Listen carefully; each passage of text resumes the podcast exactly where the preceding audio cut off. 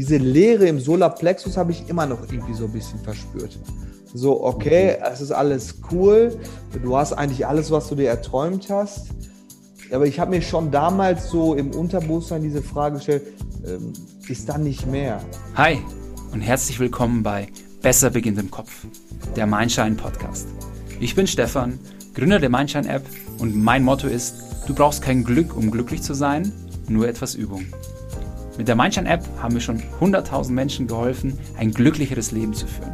Dort findest du mehr als 200 kurze, wissenschaftlich fundierte Übungen, mit denen du dich direkt besser fühlen und als Person wachsen kannst. Falls du also die App noch nicht hast, dann lade ich dich einmal herzlich ein, bei uns im App Store vorbeizuschauen und dir die ein oder andere Bewertung durchzulesen. In diesem Podcast hier wollen wir noch tiefer gehen. Es erwarten dich inspirierende Geschichten, geballtes Expertenwissen und konkret anwendbare Tipps, damit du dein Glück selbst in die Hand nehmen kannst. Viel Spaß und let your mind shine.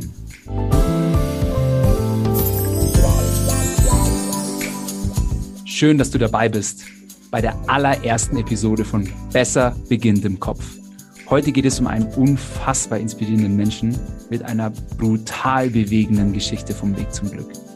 Unglaublich offen, unglaublich ehrlich lässt er uns alle daran teilhaben. Und er hat mich unfassbar inspiriert, mir Mut gemacht und mir neue Sichtweisen auf das Leben gezeigt. Viel Spaß damit und los geht's. Hi Ali, sehr schön, dass du heute bei uns bist zu unserer ersten Folge von Besser beginnt im Kopf. Ich bin richtig aufgeregt für diese erste Episode, aber ich habe im Vorgespräch schon gemerkt, dass du ein super offener Typ bist und echt eine coole Socke. Das macht es mir auf jeden Fall jetzt leichter, äh, mit dir in diese erste Runde zu gehen. Auf jeden Fall schön, dass du da bist. Und ich habe von dir gelesen, dass du nur Dinge tust, an die du 100% glaubst und von denen, auf die du hundertprozentig Lust hast. Mhm. Und von daher bin ich jetzt doppelt so happy, dass du heute bei uns bist und freue mich ähm, auf das Gespräch mit dir. Ja, erstmal vielen Dank für die Vorschusslorbeeren. Äh, kann ja noch gut werden. äh, ja, ich freue mich ebenso. Erste Folge und äh, direkt an mich gedacht wie kann es noch schöner werden? Also lass uns direkt mal loslegen. Cool. Cool. Also, ähm, ich habe so ein bisschen meine Hausaufgaben gemacht und mir ein paar Infos von dir zusammengetragen. Und ähm, du hast echt eine heftige Vita und Lebensgeschichte, quasi vom erfolgreichen Vertriebler äh, monetär incentiviert und auch tiefen Fall zu einem rasanten Aufstieg zum Topmanager bei Nespresso über den Einstieg in ein stark wachsendes Startup bei Gedankentanken hin zur Verwirklichung deiner Passion irgendwie als Happiness Coach und Eco-Unternehmer mhm. und gefühlt hast du auf diesem Weg die tiefsten Tiefen und die höchsten Höhen durchlebt. Und ich bin einfach total aufgeregt und ähm, voller, voller Spannung, ähm, wie du deine Herausforderungen gemeistert hast und was du dabei für dich mitgenommen hast, ähm, was ich selber und auch unsere Zuhörer einfach für, äh, für, sich mitnehmen können und auch irgendwie vielleicht Inspiration daraus äh, erachten. Also von daher herzlich willkommen, Ali Firat Chikden. Grüß dich. Dank. Vielen Dank, Stefan. so, gleich die erste Frage auf einer Skala von 1 bis 10. Wie glücklich und erfüllt bist du momentan? Da gebe ich doch mal einen strammen Neuner. Sehr cool. Und warum würdest du dir jetzt eine 9 geben so? Was ist super? Äh, was ist super? Ähm, ich bin seit über einem Jahr selbstständig. Das ist super. Dann, ich bin Papa geworden. Das ist super. Ich habe äh, ein Stück cool. weit, du hast es ja schon angedeutet, einer meiner Zitate, ich mache nur noch äh, Dinge, auf die ich Bock habe. Dabei ist es nicht nur beim Spruch geblieben, was ja schnell mal passieren kann, sondern ich würde sagen, ich habe es auch in die Realität umgesetzt. Also mein Sehr Alltag cool. ist tatsächlich mit lauter Dingen, auf die ich wirklich 100% Bock habe, die mache ich auch. Geil. Sehr cool. Ähm, ja, es scheint, als hättest du so deine persönliche Glücksformel gefunden.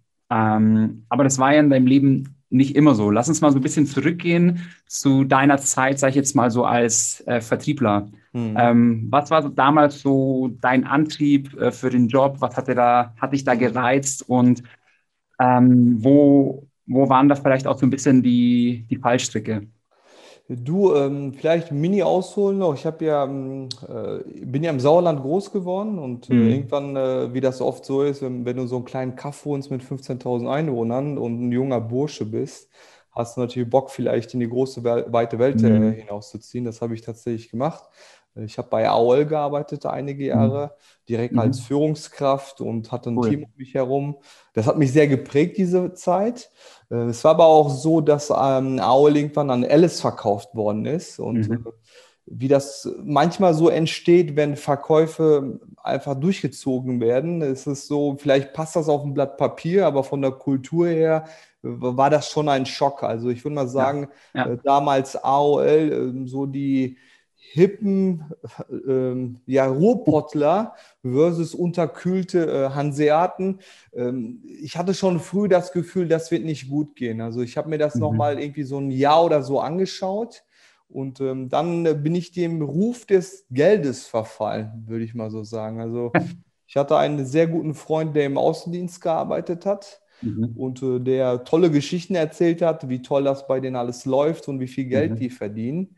Und mhm. äh, ich habe gedacht, äh, da ich in meiner Ausbildung bei der Telekom äh, viel Vertrieb gemacht habe und äh, ja. tatsächlich mir das überhaupt nicht schwerfällt, mit Menschen zu reden und für, für Produkte zu begeistern, habe ich mhm. gesagt, komm, das versuchst du mal. Also das ist ähm, diese Phase gewesen, wo ich dann im Außendienst ja. angefangen äh, habe zu arbeiten.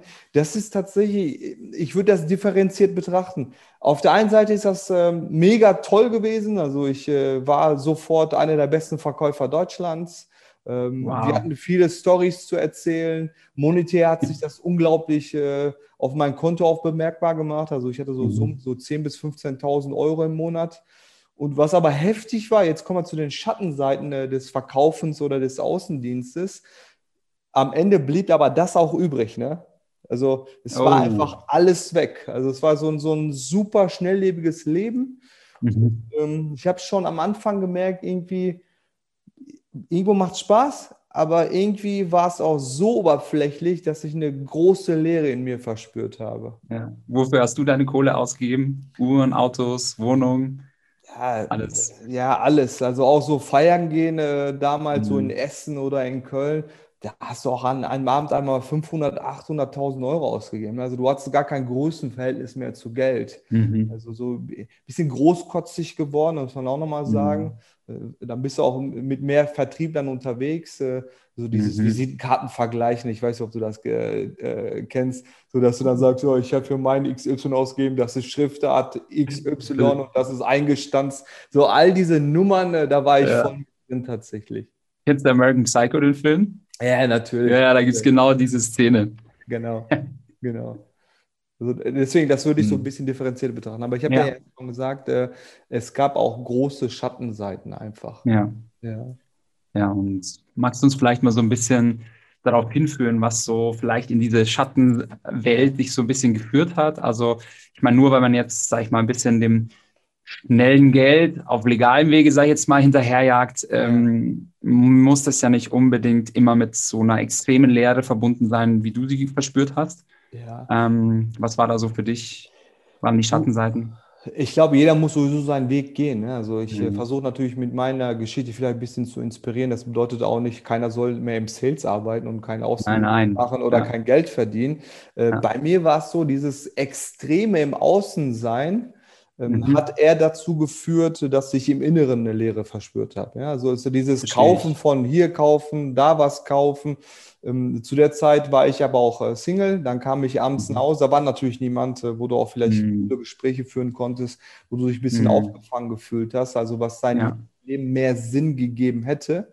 Wobei Sinn jeder für sich auch nochmal definieren kann, selbstverständlich, ja. das ist höchst individuell. Ja.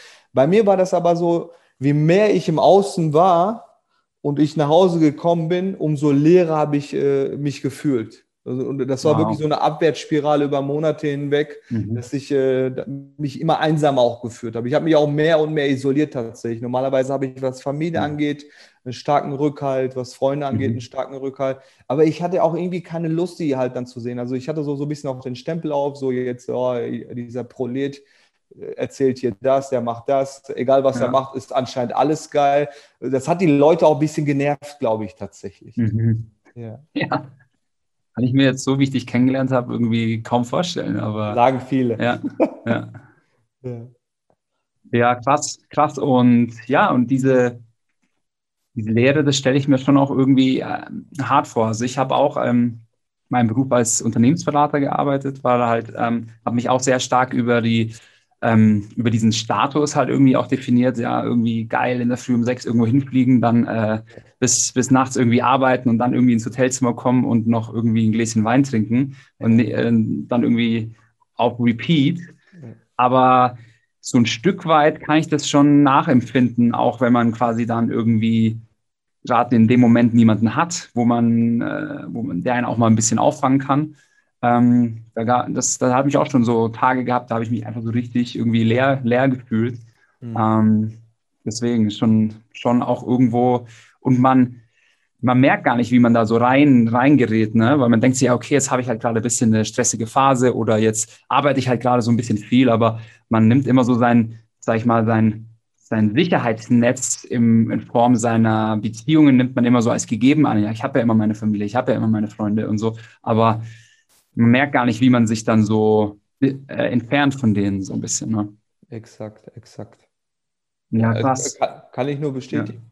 Ja. ja ich meine, das Ganze ist so ein bisschen in die Richtung halt dann auch gemündet. Also ähm, es war auch unglaublicher Druck da. Also der, jeder, der mhm. wirklich mal im Außendienst gearbeitet hat, der kennt das entweder Hui oder Fui. Also es gab Tage mhm. wirklich, da wurde mit Shampoos der Abend halt abgeschlossen, weil die Verkaufszahlen ja. so gut waren. Dann gab es ja. aber auch Abende, wo du wirklich zwei, drei Stunden lang den Geschäftsführer an der Leitung hattest und der dann wissen wollte, warum die Zahlen halt vom Tag oder von der Woche halt nicht stimmen. Und ähm, wow. ich habe mir das sehr zu Herzen genommen tatsächlich. Mhm. Und ähm, es war so die, in dieser Zeit. Ähm, das ist schon auch echt gewaltiger Druck, ne? Ja, total. Also, wobei, also dieser Druck, den habe ich mir selber, also ich glaube, oft ist es mhm. auch so, das hat mein Leben auch ähm, ein Stück weit geprägt, dieser Perfektionismus, der irgendwie ganz tief in mir verankert war, äh, gar nicht so sehr, dass mich das sehr verletzt hatte, was irgendjemand gesagt hat, wobei das sicherlich auch eine gewisse Rolle gespielt hat, aber vielmehr war dieser eigene Druck. Also, wie kann mhm. das jetzt sein? Jetzt bist du hingekommen, verdienst so viel Geld und äh, alle sagen, was hast du eigentlich zu meckern? Äh, du hast doch alles, was du eigentlich brauchst. Und trotzdem denkst du dir, das stimmt doch nicht. Also, ich habe irgendwie gefühlt alles, aber irgendwie doch nichts. ja. Ja, krass. Und von, von Monat zu Monat ähm, wurde das irgendwie heftiger. Und ähm, mhm. wie das so ist, habe ich mir gesagt, irgendwann, okay, vielleicht suchst du einfach mal externe Hilfe auch. Also es ist ja mhm. grundsätzlich, würde ich sagen, ich bin offener Typ, äh, was äh, auch Impulse von außen angeht und äh, bin ähm, zum Arzt gegangen mhm. und der Arzt hat mir das erklärt, mhm. halt, dass er auf dem Gebiet kein Experte ist, dass er mich gerne an jemanden verweist, äh, mit dem ich darüber sprechen kann. Ja. Der Weg ist in Deutschland so, du gehst dann halt zum Neurologen und der Neurologe sagt äh, quasi, okay, welche Probleme haben Sie? Mhm. Und äh, greift schnell auch zum Stift und äh, verschreibt dir einfach Antidepressiva. Also das war der Weg. Und, oh, dann, wow. und dann mit der Empfehlung, okay, suchen Sie sich einen Therapeuten. Und ähm, ich weiß jetzt, wie der Stand jetzt ist, weil das Ganze ist ja auch schon irgendwie über zwölf Jahre her. Aber tatsächlich war das so, ich habe mich auch bei ein paar Therapeuten gemeldet, die hatten eine Warteliste von eineinhalb bis äh, dreieinhalb Jahren. Ne? Also es war jetzt ja, also so, du, wie du, ja, gerne. Ich kann das auch aus dem Umfeld auch bestätigen, ja. ähm, dass es wahrscheinlich heute auch immer noch so ähnlich ist. Ja. ja. Und äh, das war tatsächlich so, okay, dann habe ich die Antidepressiva bekommen und dann habe ich gesagt, okay, probierst du aus. Ich meine, die werden sich ja was Gutes ja dabei denken. Mhm. Und ähm, die hat mir schon damals gesagt, dass Antidepressiva auch so funktionieren. Erst bekommst du einen Down, bis dann auch äh, die Synapsen wieder normal arbeiten und äh, dass mhm. das dann wieder äh, berghoch geht. Tatsächlich war das äh, bei mir dass diese Downs sehr, sehr extrem waren. Also diese erste Zeit, wo ich angefangen habe, dann die Tabletten mhm. dann zu nehmen. Und ähm, äh, es war im September 2008, äh, ging es mir nicht gut. Da habe ich mich noch mehr isoliert. Also ich habe jetzt mhm. Freunde nicht mehr angerufen, mit Familie nichts mehr zu tun gehabt. Und dann hatte ich eine mhm. extreme Phase, wo ich Schlaflosigkeit hatte. Und das wow. Ganze ist dann halt gemündet Anfang November 2008 äh, dass ich wirklich eine ganze Woche eigentlich nicht geschlafen hatte. Also du hast ja diese, diese Insomnia-Zustände, also wo du so äh, das Gefühl hast, okay, schlafe jetzt, bin ich irgendwie wach. Das ja, ja aber ich, so richtig Tiefschlaf hatte ich einfach nicht. Und ähm, jeder vielleicht, der ähnliches mal von Zuhörern mitgemacht hat, mhm. dieses Wahrnehmungsfeld verengt sich immer mehr. Also es war dann äh, Wahnsinn äh, am 6. November dann äh, so, ich bin aufgewacht, also aufgewacht, ich lag im Bett eigentlich über die ganze Nacht wach und habe äh, an dem Morgen zum ersten Mal gedacht, okay, ich will einfach nicht mehr. Also ich, mhm. ich, hatte so eine so Hoffnungslosigkeit und äh, mhm. in mir, dass ich gesagt habe, es muss einfach aufhören. Mhm. Ich hatte das Gefühl, das muss irgendwie so aufhören. Das war das, äh, das ist dieser Gedanke, den ich im Kopf hatte. Und über einen Tag äh, verteilt ist dieser Gedanke immer größer geworden. Und ähm, dann war es so, dass ich irgendwann so gegen Nachmittag 12, 13, 14 Uhr, ich weiß nicht mehr so genau, mhm. irgendwann aufgestanden bin und gesagt, okay, ich beende das jetzt. Also ich will das nicht. Das, das, war, das, das waren so die Gedanken, die mir durch den Kopf gegangen sind. Mhm. Und ähm, ich hatte zwei verschiedene Depressiva bekommen. Da waren noch viele drin in der Verpackung. Habe die kompletten mhm. Tabletten dann aus, dem, äh, aus der Verpackung genommen und mhm. habe eine Flasche Bacardi oder was weiß ich da gehabt. Und dann habe ich tatsächlich, ohne groß nachzudenken, ja. alle Tabletten in meinen Mund gestopft und die Bacardi-Flasche ausgetrunken und habe mich auf die Couch gelegt. Wow. Krass. Ja. Ja, Krass. und dann habe ich gewartet, dass es zu Ende geht.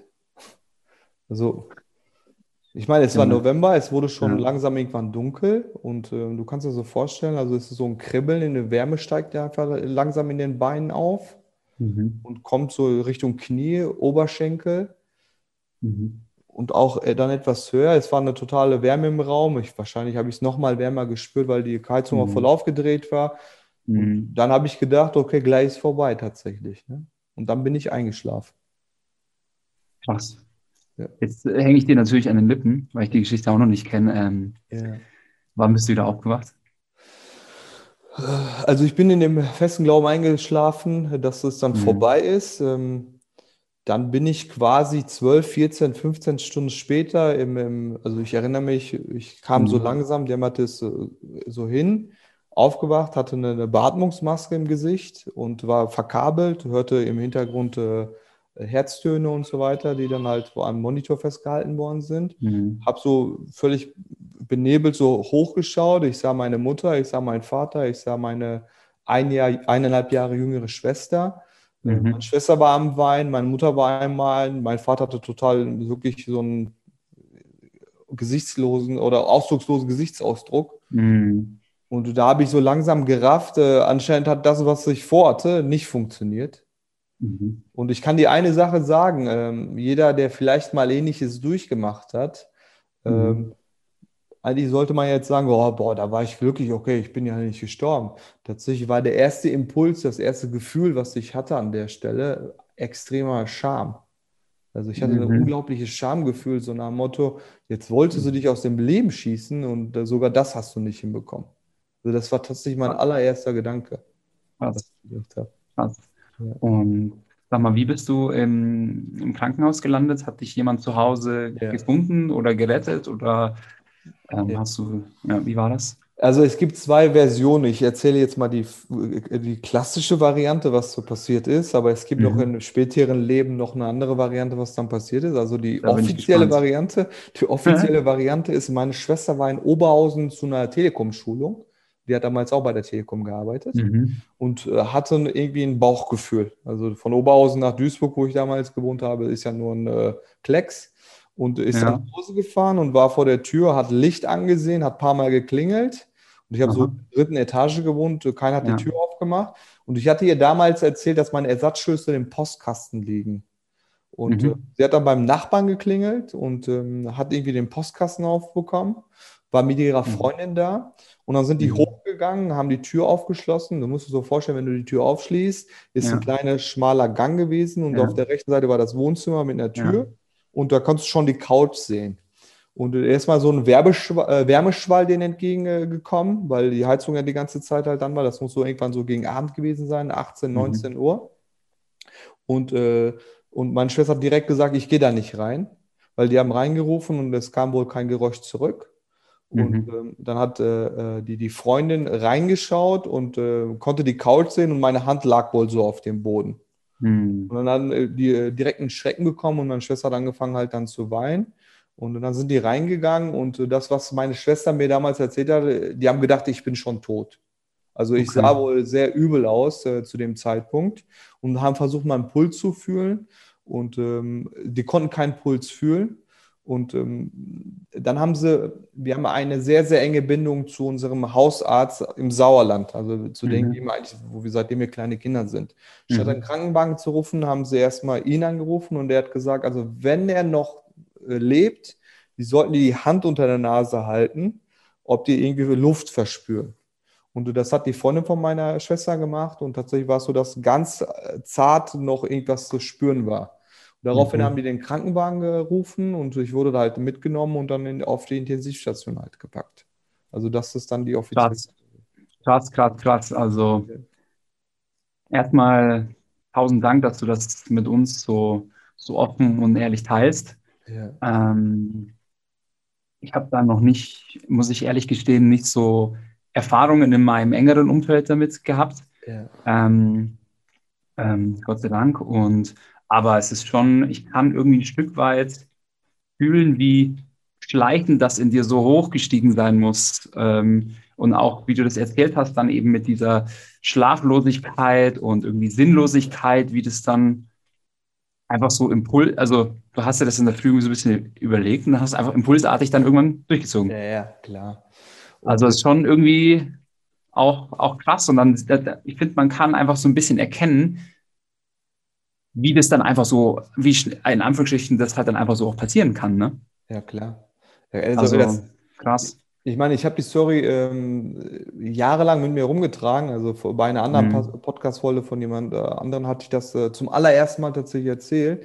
Und mhm. weißt du, dass das, äh, ich habe eigentlich gedacht, das müsste jetzt ja der Tiefpunkt halt dann sein. Ne? Aber tatsächlich ging es ja noch weiter.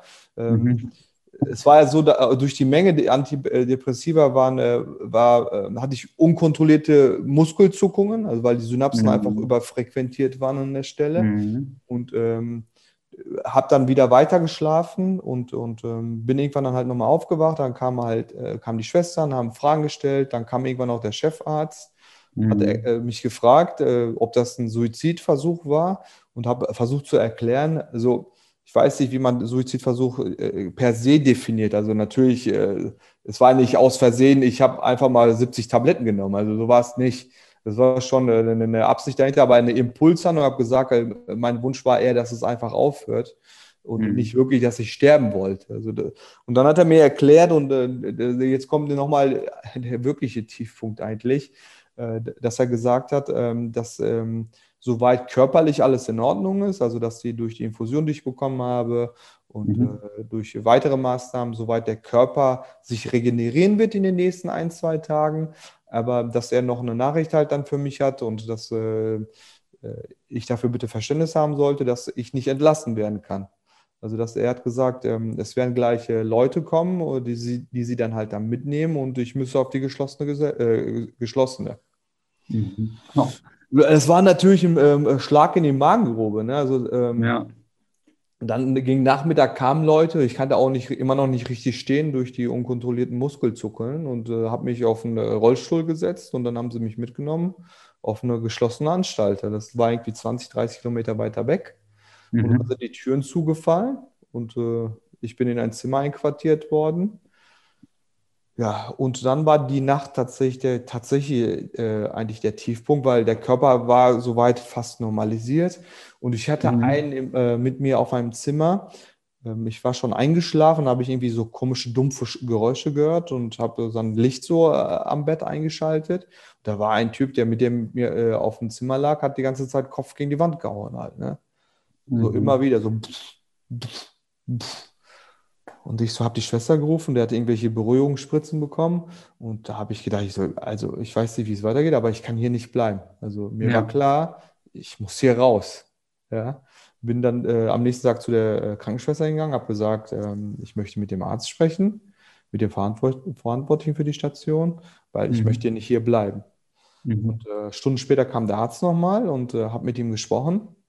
Habe gesagt, also ich kenne mich gut, ich verstehe Ihre Situation aber wenn ich hier bleibe, länger bleibe, äh, dann werde ich äh, noch kränker als vorher. Also wenn es ja irgendwie vorher mir nicht gut geht, aber aufgrund der Umstände, wie ich mich hier fühle, werde ich nicht genesen. Also ich so, ich muss hier raus. Der hat mir erklärt, dass er mich nicht entlassen kann. Das Einzige, was er mir anbieten kann, dass er jetzt einen Richter holt. Und der mhm. Richter, also ich könnte mein, äh, mein, mein, mein Anliegen vortragen Es wäre aber auch wichtig, dass jemand dabei ist, der mündig ist. Also war jetzt meine Mutter äh, sollte dazu mhm. Und der Richter ist quasi am nächsten Tag gekommen, am Morgen. Und ich habe, äh, Gott sei Dank, also ich bin nicht gerade auf den Mund gefallen, ich kann mich gut mitteilen, äh, habe die Situation nochmal erklärt, wie ich das selber ja. sehe. Und äh, ja. der Richter hat gesagt, also ähm, ohne Auflagen würde er das auf jeden Fall nicht machen. Also erst hat er gesagt, geht mhm. nicht. Dann habe ich halt dann gesagt, okay, wenn ich hier bleibe, wird es mir noch schlechter gehen. Dann hat er gesagt, nur mit Auflage, also damit ist ja auch mhm. einfach eine Pfle äh, Rechtssache auch nochmal, dass, die, dass äh, einfach das Krankenhaus sich absichert. Mit ja. der Auflage, dass meine Mutter das unterschreibt und dass ich erstmal die nächsten Wochen bei meiner Mutter, also bei meiner Familie im Sauerland verbringe, dass ich raus dürfte. Mhm. Ja, dann war erstmal durchatmen ja, aber okay, dann auch die nächsten Wochen halt. Ne? Also bin dann wieder mhm. quasi äh, zu Hause erstmal ein bisschen eingezogen, mich einquartiert. Aber es war immer noch so, dass ich sehr, sehr zurückgezogen war und äh, mhm. eher introvertiert wie, unterwegs war. Ja. Ähm, wie hast du dann so ein bisschen so deinen Lebensmut dann wiedergefunden, so in der Heimat? Du, weißt was? Also ich habe auch ein anderes Zitat. Also, äh, was ist, wenn das Schlimmste, was uns passiert, sich als das Beste herausstellt, was uns passieren konnte? In dem mhm. Augenblick tatsächlich war es äh, reiner Überlebenswille. Also, mhm. mir war jetzt klar, ich habe eine Grenze übertreten, ähm, aber ich will ja gar nicht tot sein. Also, es mhm. war zu viel zum Sterben, zu wenig zum Leben irgendwie. Mhm. Aber äh, der Wille zu leben, ja, zu überleben, war tatsächlich größer. Also ich habe angefangen, Wunden wow. zu lecken. Ich habe angefangen, äh, so über mein Leben ein bisschen äh, nachzudenken. Mhm. Dann im Ende Januar habe ich einen Tagesklinikplatz bekommen in Ratingen. Mhm. Das ist wirklich so wie so ein Tagesablauf. Ne? Du gehst morgens 8 Uhr hin, hast ja. bis 16 Uhr irgendwie äh, Gruppensitzungen, Muskelentspannungsübungen, mhm. Einzelsitzungen, äh, mhm. kochst gemeinsam. Also dass du wirklich, wirklich so ein, so ein Routinealltag mal lebst wieder. Da war ich irgendwie mhm. zweieinhalb Monate. Mhm. Und ähm, dann war ich da raus und durfte mich ähm, über mein Leben nachdenken. Wie soll es überhaupt weitergehen? Was soll in meinem Leben passieren? Mhm. Durfte darüber nachdenken und ähm, durfte dann eine, eine, neue Ära quasi anfangen. 2000. Mit welcher, mit welchen so Grundvoraussetzungen, was hast du da so für dich mitgenommen, was du jetzt gesagt hast, hey, ähm, das möchte ich jetzt nicht mehr und das wünsche ich mir an der Stelle für mich? Ähm, noch immer noch getrieben durch den äh, Überlebenswillen, war es ähm, mhm. so, dass ich äh, äh, tatsächlich war ich ja noch angestellt quasi bei der anderen Firma, also im Außendienst. Ah. Mhm. Und äh, ich habe mich eher so darauf vorbereitet, pass mal auf, okay, was ist jetzt Verhandlungsmasse eigentlich für mich? Also was müsste für mich passieren, dass ich bei dieser Firma weiterarbeite? Ja, mhm. also äh, bin zum Gespräch erstmal hingegangen und äh, mit einer klaren ähm, Erwartungshaltung, was ich für mich brauche und dann haben wir angefangen zu reden. Zum Beispiel ein Punkt war, ich fahre raus, wenn Termine sind, aber ich mache die Termine nicht selber. Diese Kaltakquise zum Beispiel, diese ständige Ablehnung war etwas für mich, mhm. was, äh, was einfach mein Krankheitsbild an der Stelle einfach äh, multipliziert hat. Also da hatte ich eine ja. Klarheit, wenn überhaupt, ja, dann äh, keine Kaltakquise mehr. Aber ab dann war das Gespräch mehr oder weniger schon direkt beendet, weil die hatten das Konstrukt. Ich habe gesagt, ich habe ein Konstrukt für euch, wie wir das anders aufstellen können. Es gibt ja durchaus Firmen, die terminieren, da können die Verkäufer halt dann rausfahren. Die haben aber direkt schon gesagt, das machen die nicht. Und da mhm. war schon ab, ab, ab, dem Augenblick sehr, sehr klar dann, okay, dann äh, bin ich nicht dabei. Und äh, bin dann nach Hause gefahren und habe dann äh, darüber nachgedacht, okay, wie soll es weitergehen? Also mir ging es schon mhm. deutlich besser ich sag mal, ich hatte ein Fundament. Also äh, ich, äh, ja. ich habe mich äh, gut gefühlt im Sinne von, es war keine starke Depression da. Ich mhm. war näher an mir dran, sage ich mal. Mhm. Und äh, ja, dann äh, ist eine witzige Sache passiert, wie das oft so ist. Ich weiß nicht, wie es hier geht. Also ich, tatsächlich seit äh, so zwei Jahren, wo diese Veränderungen ganz stark stattfinden, denke ich auch über Worte sehr genau nach und wie viel mhm. Botschaften eigentlich auch in Wörtern stecken. Zum Beispiel das Wort mhm. Zufall. Ne? Also wir ja. äh, beschreiben ja Zufall eher als, als ein Wort. Wir haben ja gar nichts damit zu tun. Irgendwie ist das ja so passiert. So, ja. aber wenn man das Wort mal sich mal genau anschaut, anschaut und sich anhört, Zufall, also es ist dir zugefallen, also woher ist es dir zugefallen? Und äh, ich habe immer äh, das Gefühl jetzt, es war ja gar nicht so, dass irgendwie was passierte, sondern es sollte genau so kommen. Nämlich, mhm. äh, was passiert ist, ist, ich bin ähm, Äh, ich hatte auch irgendwann so eine wahnsinnige Aktion, dass ich mir irgendwie eine Küche angeschafft hatte, äh, ganz teure, obwohl ich die gar nicht brauchte. Und dann habe ich aber gesagt, okay, äh, diese Küche, dieser Hochglanz war damals in, so eine weiße. ich, so, ich möchte mir jetzt so eine Kaffeemaschine dazu holen. Ne? So bin im Saturn in Duisburg halt dann äh, reingelatscht dann, ich weiß gar nicht, wann das war, April oder so, um den Dreh. Und ähm, und äh, eine Sache muss man dazu sagen, ich habe gar keinen Kaffee getrunken, also das ist Witzige. Also mein, meine Idee war so, ich war ja immer noch Single zu dem Zeitpunkt. Ich so, ja. hey, hochglanzweiße Küche, eine schöne Kaffeemaschine und dann bin ich auch noch da vorbeigelaufen, habe die Nespresso-Maschine gesehen, Citizen Milk, die war in Hochglanz schwarz. Wow, die passt. Also was Design angeht, finde ich persönlich macht mich an. Also, ich habe ja auch ein Eco-Fashion-Label nicht umsonst gegründet. Und aber ein mhm. anderer Aspekt war, dass sie gesagt haben, oh, okay, Latte Macchiato war damals so in, wenn du weibliche Besucher auch noch bekommst, hier so kannst du auch hier mit so einem Latte Macchiato. Und wie viele Kaffees hast du dann da mal äh, noch äh, gemacht in der Maschine? Du, ich habe die Maschine geholt, die Verkäuferin war super nett, hat mir angeboten, äh, Espresso zu trinken. Ich sage, ich trinke gar keinen, probieren Sie mal. Dann habe ich es ausprobiert tatsächlich, es war echt lecker wurde langsam zum Kaffee-Fan tatsächlich. Okay. Und jetzt kommt der Twist an der ganzen Geschichte. Also ich glaube, das war so, so, so ein Meilenstein. So vier Wochen später bekomme ich einen mhm. Anruf. Äh, Nespresso damals die sogenannten Nursing Calls gemacht. Also was das? Nursing Call ist äh, easy, also vom Nursen. Also du bekommst mhm. einfach den Anruf so ungefähr nach vier bis sechs Wochen, nachdem du die Maschine gekauft hast. Ah. Der Mitarbeiter oder die Mitarbeiterin fragt nach, okay, waren sie mit dem Verkauf zufrieden? Äh, haben sich irgendwelche Fragen ergeben? Was ist ihre äh, Lieblingsvariante etc. pp. Mhm. Also mhm. mega cooles Gespräch, super sympathisch. Und ich so, eine Frage habe ich doch. Also ich weiß nicht, ob du schon mal so die Citizen Milk, die Maschine gesehen hast. Sie sieht aus wie so ein Tower. So. Mhm. Und oben hat das so zwei Knöpfe. Und ich habe gesagt, ich so, ich äh, lege immer eine Espresso-Taste drunter oder stelle die drunter und ich drücke den Knopf und dann läuft das über. Dann hat sie so ein bisschen gelächelt und hat gesagt, äh, ja, okay, das liegt daran, das sind zwei Knöpfe. Das eine ist für Lungo, also einen verlängerten, und das andere ist für Nespresso. Ich so, ach, hätte ich auch selber drauf kommen können. Aber war super sympathisch und ich hatte eigentlich bis zum mhm. letzten Augenblick gedacht, immer nur dieser Vertriebsgedanke im Kopf, jetzt kommt noch irgendwie was, ich habe ein besonderes Angebot für Sie oder was weiß ich. Mhm. Kam tatsächlich nicht. Und ähm, ich habe aufgelegt und gesagt, boah, wie cool. Also die rufen einfach mal die äh, Leute an und fragen, ob mhm. die zufrieden sind mit der Maschine. Was für ein cooler Kundengedanke. Daraufhin cool. bin ich ins Internet gegangen und habe die Jobbörse von dem mal gecheckt und habe gesehen, dass sie eine Position offen hatten für Teamleiter Österreich mhm. äh, im Kundenservice-Dienst, wo ich auch, auch noch Erfahrung hatte und ja. habe mich da beworben äh, machen wir die lange äh, Story ein bisschen kürzer und habe dann im August äh, 2019 da angefangen zu arbeiten. Was? das ist wirklich äh, zugefallen sozusagen. Richtig, ganz genau. Ja, spannend. Spannend. Also ist schon witzig, wie es manchmal so kommt im Leben und wie dann im, äh, im Nachhinein alles irgendwie in den Sinn ergibt. Total, total. Ja. Geil. Ähm, Finde find ich echt cool. Und ähm, hattest du dann das Gefühl, als du dann dort angefangen hast, und du kennst es ja vielleicht, wenn du einen Job anfängst, am Anfang hat man so eine Honeymoon-Phase und ja. irgendwie, in der Regel ist irgendwie alles toll und so weiter und so fort. Ähm, wie war das dann so für dich bei Nespresso? Weil du bist ja dort auch ähm, ein Weilchen gewesen und auch ähm, ziemlich steil aufgestiegen. Ähm, wie war das dort so für dich? Warst du dann erfüllter, sag ich jetzt mal? Ähm, ich würde das so beschreiben. Also ich war ja ähm, über neun Jahre da insgesamt, mhm. äh, habe vier Hierarchieebenen übersprungen. Äh, mhm. Also es war eher so, dass ich das Gefühl hatte damals, ich muss mir selber was beweisen.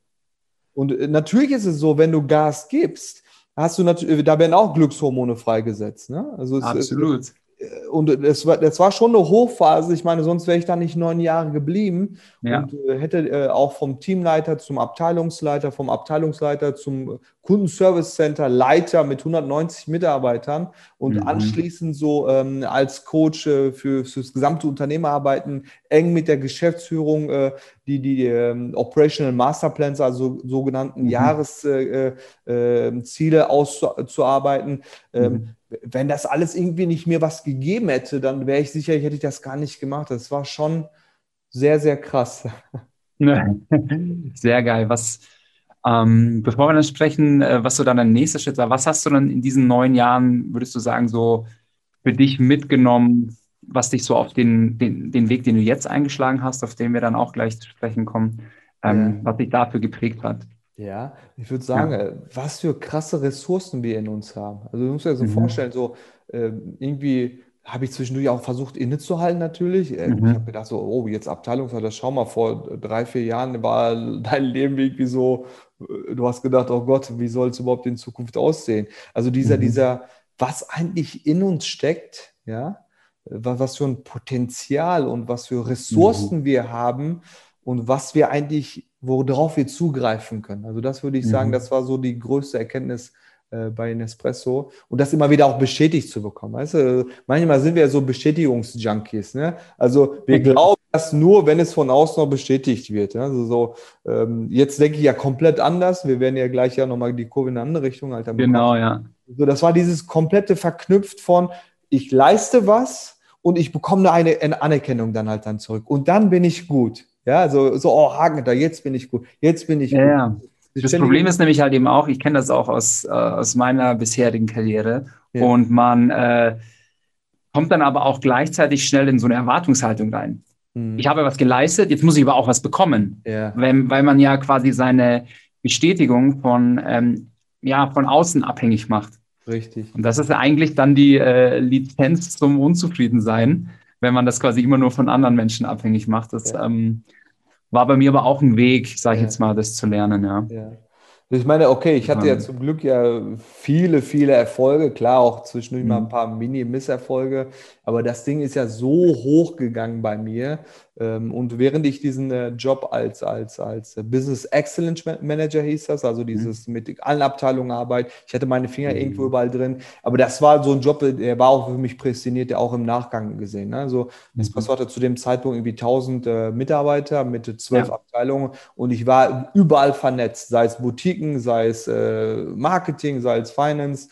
Also immer, wenn irgendwelche ähm, Strategien ausgearbeitet worden sind, wurde ich eingeladen, äh, meine Expertise war gefragt. Dementsprechend dieses Unzufrieden ist gar nicht entstanden mhm. oder so im Mini-Peaks, Down-Peaks, aber überwiegend war, war, war die Kurve so weit oben, dass dieses Unzufriedenheitsgefühl nicht entstanden ist. Was aber da war, das bezeichne ich jetzt im Nachgang immer äh, Moment der Wahrheit. Zum Beispiel, wenn ich mal mhm. ausgegangen bin oder so und äh, irgendwie was getrunken hatte oder so, und der Abend war irgendwie mega cool, aber ich bin nach Hause gekommen. Ich weiß nicht, ob du diesen Augenblick schon mal hattest. Diese Leere im Solarplexus habe ich immer noch irgendwie so ein bisschen verspürt.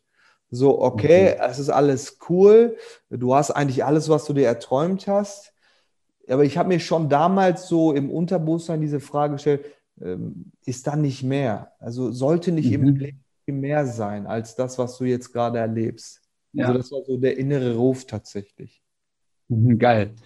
Ähm, und der hat sich wahrscheinlich ein bisschen äh, verstärkt bei dir, weil sonst hättest du nicht nach neun Jahren ähm, Nespresso verlassen für ein äh, mega cooles Startup mit einer ziemlich krassen Vision. ähm, Gedankentanken, die mittlerweile Greater heißen. Ähm, wie bist du bei denen gelandet? Wo auch eine coole Geschichte. Also ähm, ich habe eine coole ähm, Ausbildung bekommen, quasi ein, eine super Einarbeitung. Ich meine, es ist ja bekannt, dass Nespresso eine Tochter von der Nestle ist und Nestle ist dafür bekannt, was Qualitätsstandard angeht, dass sie extrem mhm. hoch sind. Und mhm. äh, ich weiß nicht, ob Six Sigma dir was sagt. Äh, Kaizen, also also diese Tools in die Richtung, habe ich ja. eine mega Einarbeitung bekommen. Also die haben sich total viel Mühe gegeben. Ich war äh, in, international unterwegs, national unterwegs, mhm. Firmen, äh, die, die, die diese, diese Continuous Improvement äh, ähm, Cycle aufgebaut haben, Prozesse aufgebaut haben. Und ähm, dann war es so, dass ähm, das hat irgendwie so drei, vier Monate gedauert, dass dann mhm. kam dieser Zyklus, äh, so äh, zum, zum August und September hin, äh, bereiten ja die größeren Konzerne eher, eher Businessplan ja für das nächste Jahr vor. Budgets werden verteilt, etc. Und ich hatte in diesem Part eine große Rolle, weil ich war mhm. derjenige, der quasi mit der Mencom, also mit der Geschäftsführung, diesen Plan ausarbeiten sollte.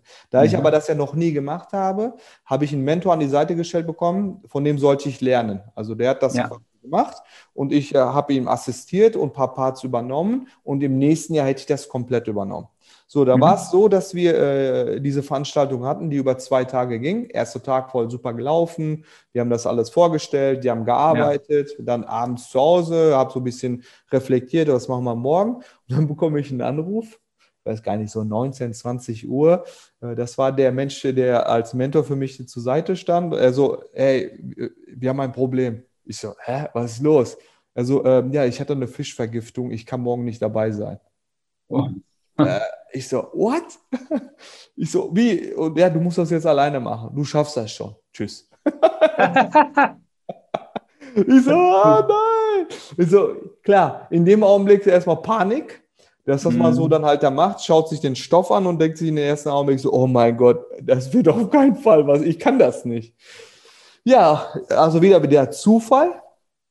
Ähm, das, was mir in der Zeit schon der Ein äh, Ausbildung aufgefallen ist, und ich weiß nicht, ob du ähnliche mhm. Erfahrungen schon mal gemacht hast, äh, wenn, ähm, wenn im Konzern oder wie größer die Firma wird, tatsächlich ist es so, so ein Ding, dass wir denken, okay, die Prozesse, Prozesse, Prozesse, Prozesse. Ja, die müssen besser werden, besser, besser, besser werden. Obwohl am Anfang der Mensch äh, und der Purpose im Vordergrund stand, irgendwann wechselt das ja. Ne? Also auch, auch so diese Ausbildung war 80 Prozent Tools, Prozesse, 20 Prozent der Faktor Mensch. Und ich habe schon damals gemerkt, ich so, das müsste genau andersrum sein.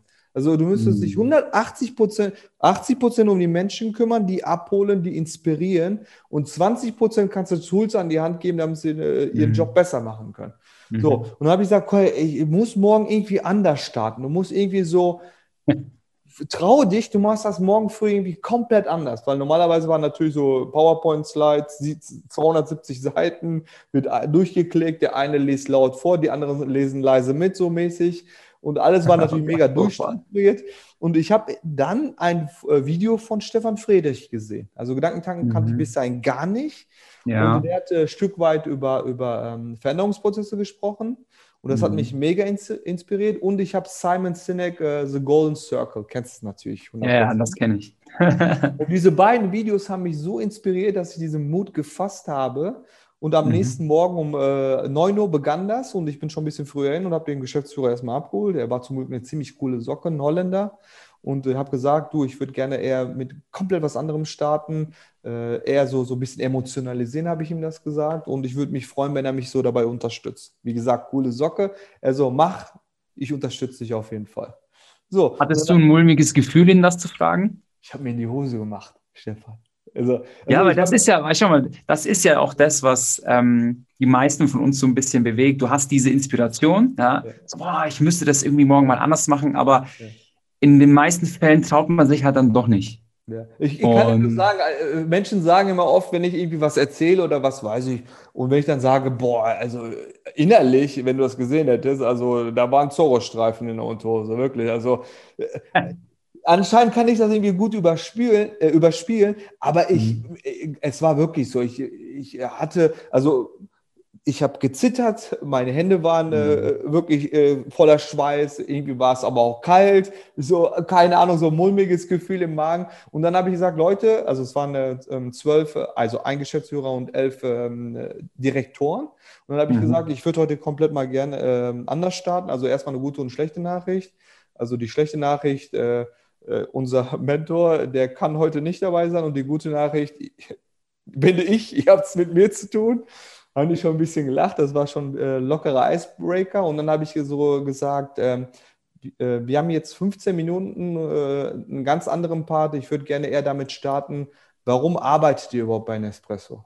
Ja, also ich würde gerne mhm. mal eure Motive herausfinden, ähm, mhm. was euch bewegt, äh, morgens früh aufzustehen und, ja. und, äh, und hierhin zu fahren und eure Leute zu inspirieren und euren Job zu machen.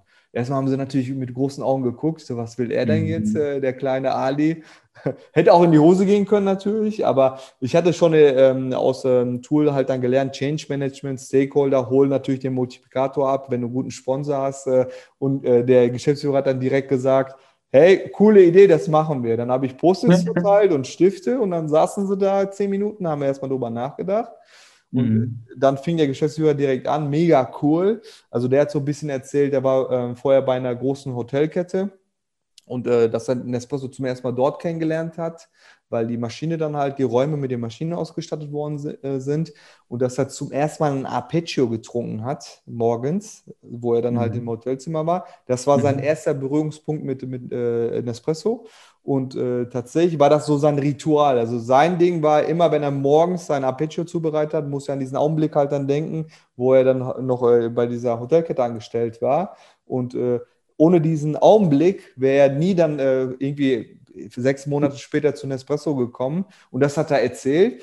Und dann äh, mein alter Chef vom, vom ähm, Club, also vom äh, Kundenservice Center, hat auch nochmal, der war irgendwie 18 Jahre schon dabei. Ne? Also der hat Nespresso hatte 20 Mitarbeiter und deren Boutique war irgendwie fünf äh, Telefonbestellungen. Ab und zu hat sich jemand mal rein verirrt und äh, irgendwie was äh, gekauft.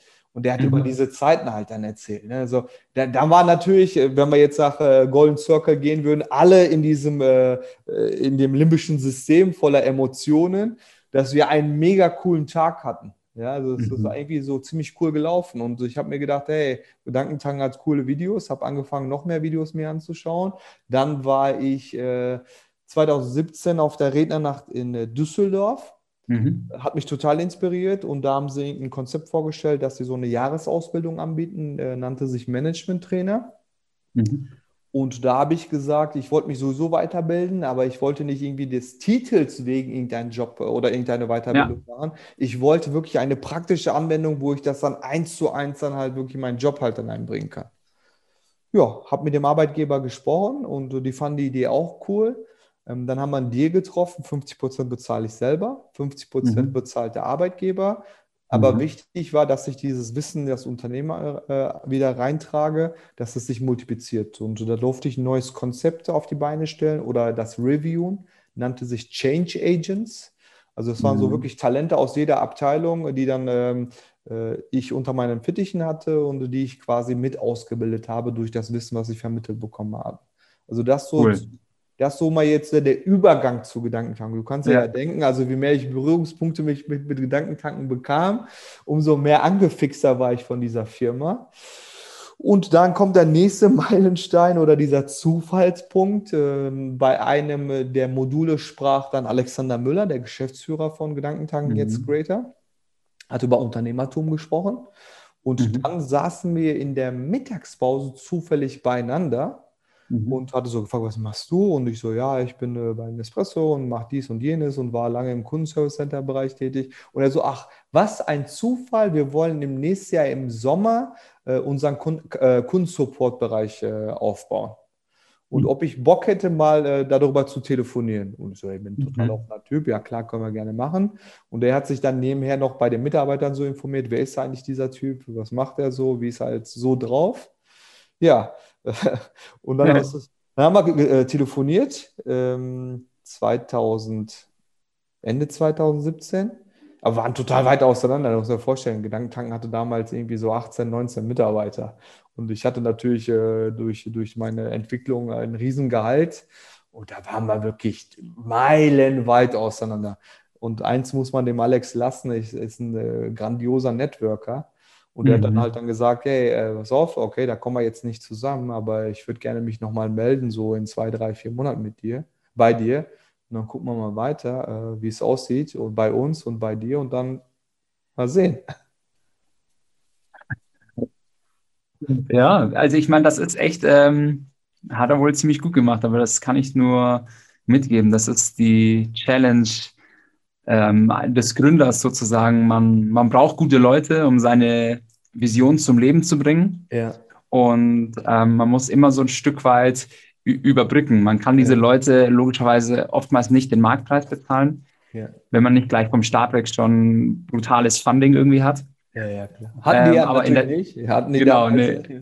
Ja, genau. Und das kann man in der Regel nicht. Und ähm, ich finde, ähm, da hast du es natürlich schon von Vorteil, wenn du ein Unternehmen gegründet hast, was irgendwie eine starke Vision hat, ähm, womit sich die Leute identifizieren. Und ich, ähm, ohne jetzt vorwegzugreifen, also ich kann mir schon vorstellen, dass das auch bei dir so damit einer der Gründe war, warum du wahrscheinlich für viel weniger Gehalt dann dort eingestiegen bist. Ja. Das kann ich, also ich habe da überhaupt gar keine Probleme mit. Für mich ist das gar kein Geheimnis. Also der hat mich dann ähm, im März kontaktiert Mhm. Da waren die schon größer und da war klar, dass die Reise bei denen woanders hingeht. Mhm. Er hat gesagt, komm doch einfach mal so ungezwungen mal vorbei. Also bei uns im Head Office in Köln. Ich habe in Düsseldorf gearbeitet und dann reden wir und guck mal, wo wir rauskommen. Dann war ich da irgendwie um 15 Uhr oder so, mhm. bin vier Stunden da geblieben. Also es war äh, super inspirierend. Ne? Also jemand von HR war da, Alex war da, nachher ist äh, der Manuel Neuer, an dem ich später berichtet hatte, noch dazu gekommen. Ja, es war gar kein typisches äh, Bewerbungsgespräch halt. Ne? Also mhm. da haben wir über Gehälter oder so gar nicht geredet. Ähm, es war einfach nur dieses Kennenlernen. Und er hat mhm. am Ende des Gesprächs schon gesagt, na, warte, eine äh, kleine Side-Story erzähle ich dazu auch noch. Inside.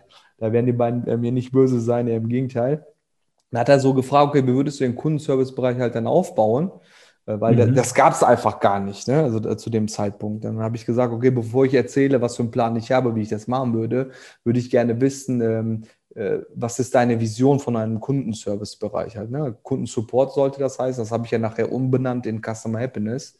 Und äh, dann hat er gesagt, so, okay, für ihn wäre wichtig, dass die Fragen alle äh, beantwortet werden, die reinkommen. Und wenn die Mitarbeiter Potenzial erkennen, dass die Leads an das Sales-Team weiterleiten. Mhm. dann hat er äh, mich gefragt, ähm, was denkst du darüber? Ich so, hm, okay, nicht schlecht, geht aber besser. Also, okay, erzähl mal, jetzt bin ich mal gespannt. Ich so, also erstmal klar, natürlich, dass die Sachen äh, bearbeitet werden. Ja, also das ist jetzt äh, kein Geheimnis. Also äh, du kannst nicht erwarten, du bist Gedankentanken und du sagst, sie haben eine krasse Vision und dann ist halt äh, dein Anspruch so klein. Die sollen beantwortet werden. Innerhalb von, äh, was haben wir gesagt, als erstes Service-Level war, glaube ich, selber mal überlegen, guck mal, gar nicht so lange her. Ich glaube, wir haben gesagt, innerhalb von drei Stunden, dass du eine Antwort bekommst. Ähm, mhm. Und dann äh, ging es darum, und eine Sache habe ich nicht verstanden, warum sollen die Mitarbeiter denn, wenn die Leads bekommen, das an die Sales-Leute weiterleiten?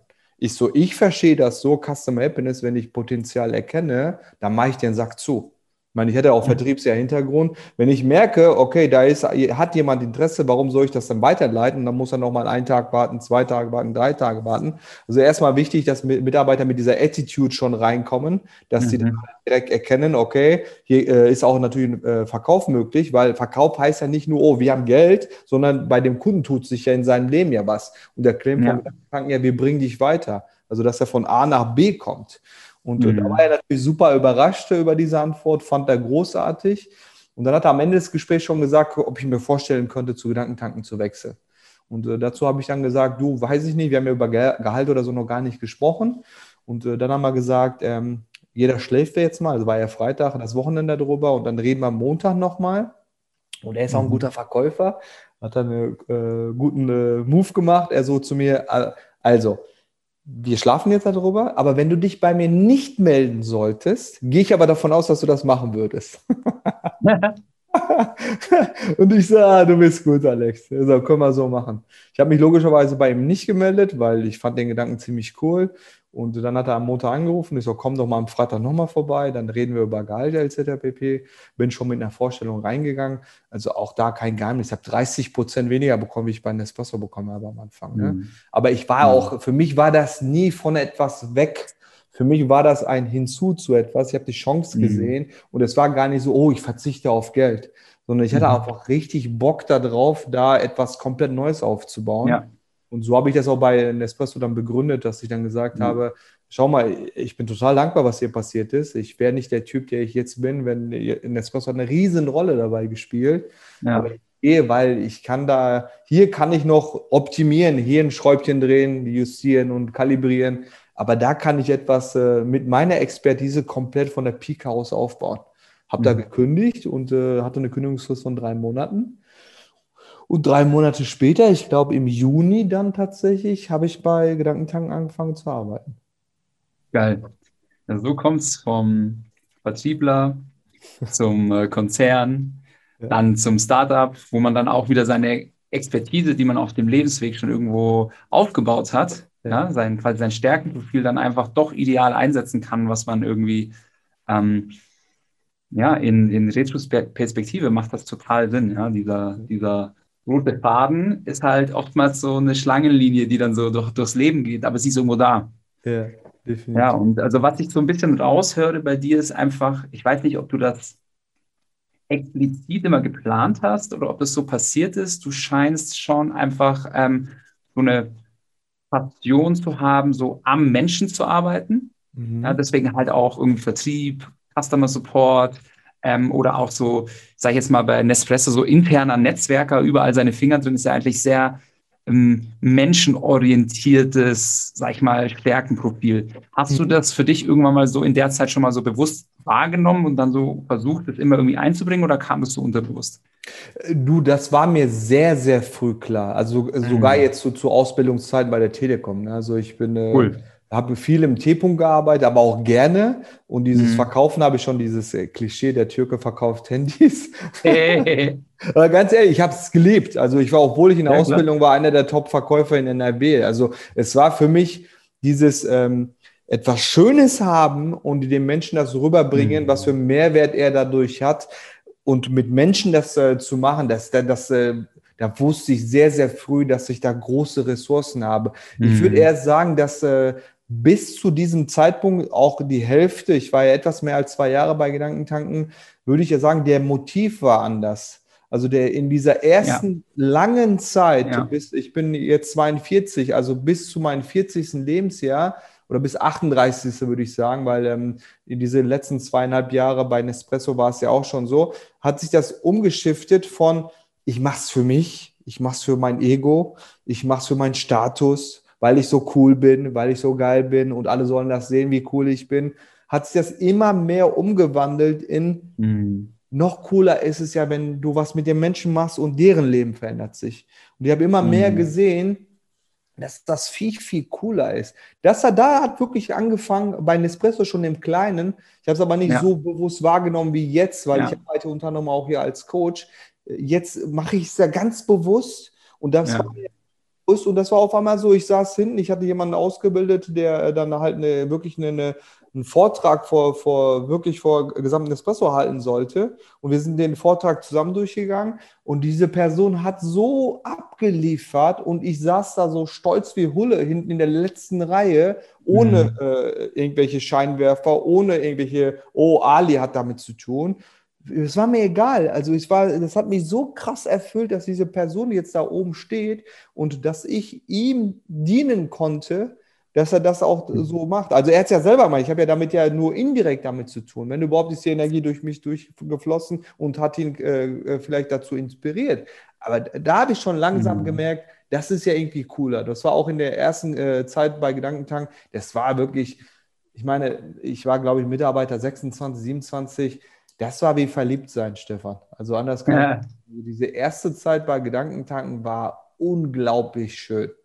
Cool. Weil, wenn du, ich, äh, vielleicht kennst du das aus deinem Unternehmen, gerade ganz am Anfang, wo dieser Purpose, also dieser Unternehmenszweck so krass im Vordergrund steht, mhm. Identifikation der Mitarbeiter kriege ich immer noch Gänsehaut, wenn ich jetzt äh, denke, wirklich. Also. Ja, ich habe das, ich habe das jetzt ja auch schon zweimal durchgemacht. Also Einmal, einmal hier bei Mindshine, ja. wo ich einfach ähm, auch als Geschäftsführer gar nicht mehr so den, den, den Drang habe, hier jeden zu micromanagen oder irgendwie so, weil ich einfach weiß, hier arbeiten Leute, die sind ähm, so bis in die letzte Haarspitze überzeugt von der Vision. Wir wollen einfach Menschen helfen, irgendwie ihr volles Potenzial zu entfalten. Und wie du hast ja auch angesprochen, wie mächtig das eigentlich ist, wie viele Ressourcen man hat, die man eigentlich ja. ungenutzt lässt oder, oder man gar nicht weiß, dass man die hat. Ja. Und ich merke das dann beispielsweise, wenn ich irgendwie im Urlaub bin oder mal krank bin oder so und ich mache mir einfach null Sorgen, weil ich genau weiß, ähm, die treffen hier ähm, alle Entscheidungen im, im besten äh, Interesse des Unternehmens, weil sie einfach diese, diese Vision irgendwie nach außen tragen wollen. Und ich habe das selber einmal auch lernen dürfen davor, als ich bei Freeletics war. Mhm. Und das war auch so, auch brutales Verliebtsein, ähm, Sport, den Menschen helfen, durch Sport die beste Version ihrer selbst zu werden. Und ja. wir haben dort alle trainiert und das war irgendwie, es war ein krasser Vibe, ja. ja. Ähm, genauso schwierig ist es aber auch, wenn man dann stark wächst, mhm. diesen Vibe und diese, diesen Fokus auf die Vision ähm, beizubehalten. Ja. War, wie war das äh, dann bei, für dich bei ähm, Gedankentank? Die Firma ist ja sicherlich auch gewachsen. Ja, klar, natürlich. Und also. ähm, hat sich das dann verändert so zu der Startphase oder war das eigentlich gleichbleibend? Du, ich habe viel Change Management gemacht bei äh, Nespresso. Mhm. Es kann nicht gleich bleiben. Also es ja. liegt im Natur des Menschen, es festhalten zu wollen. Aber es liegt im Natur der Sache, dass sich es ja verändert.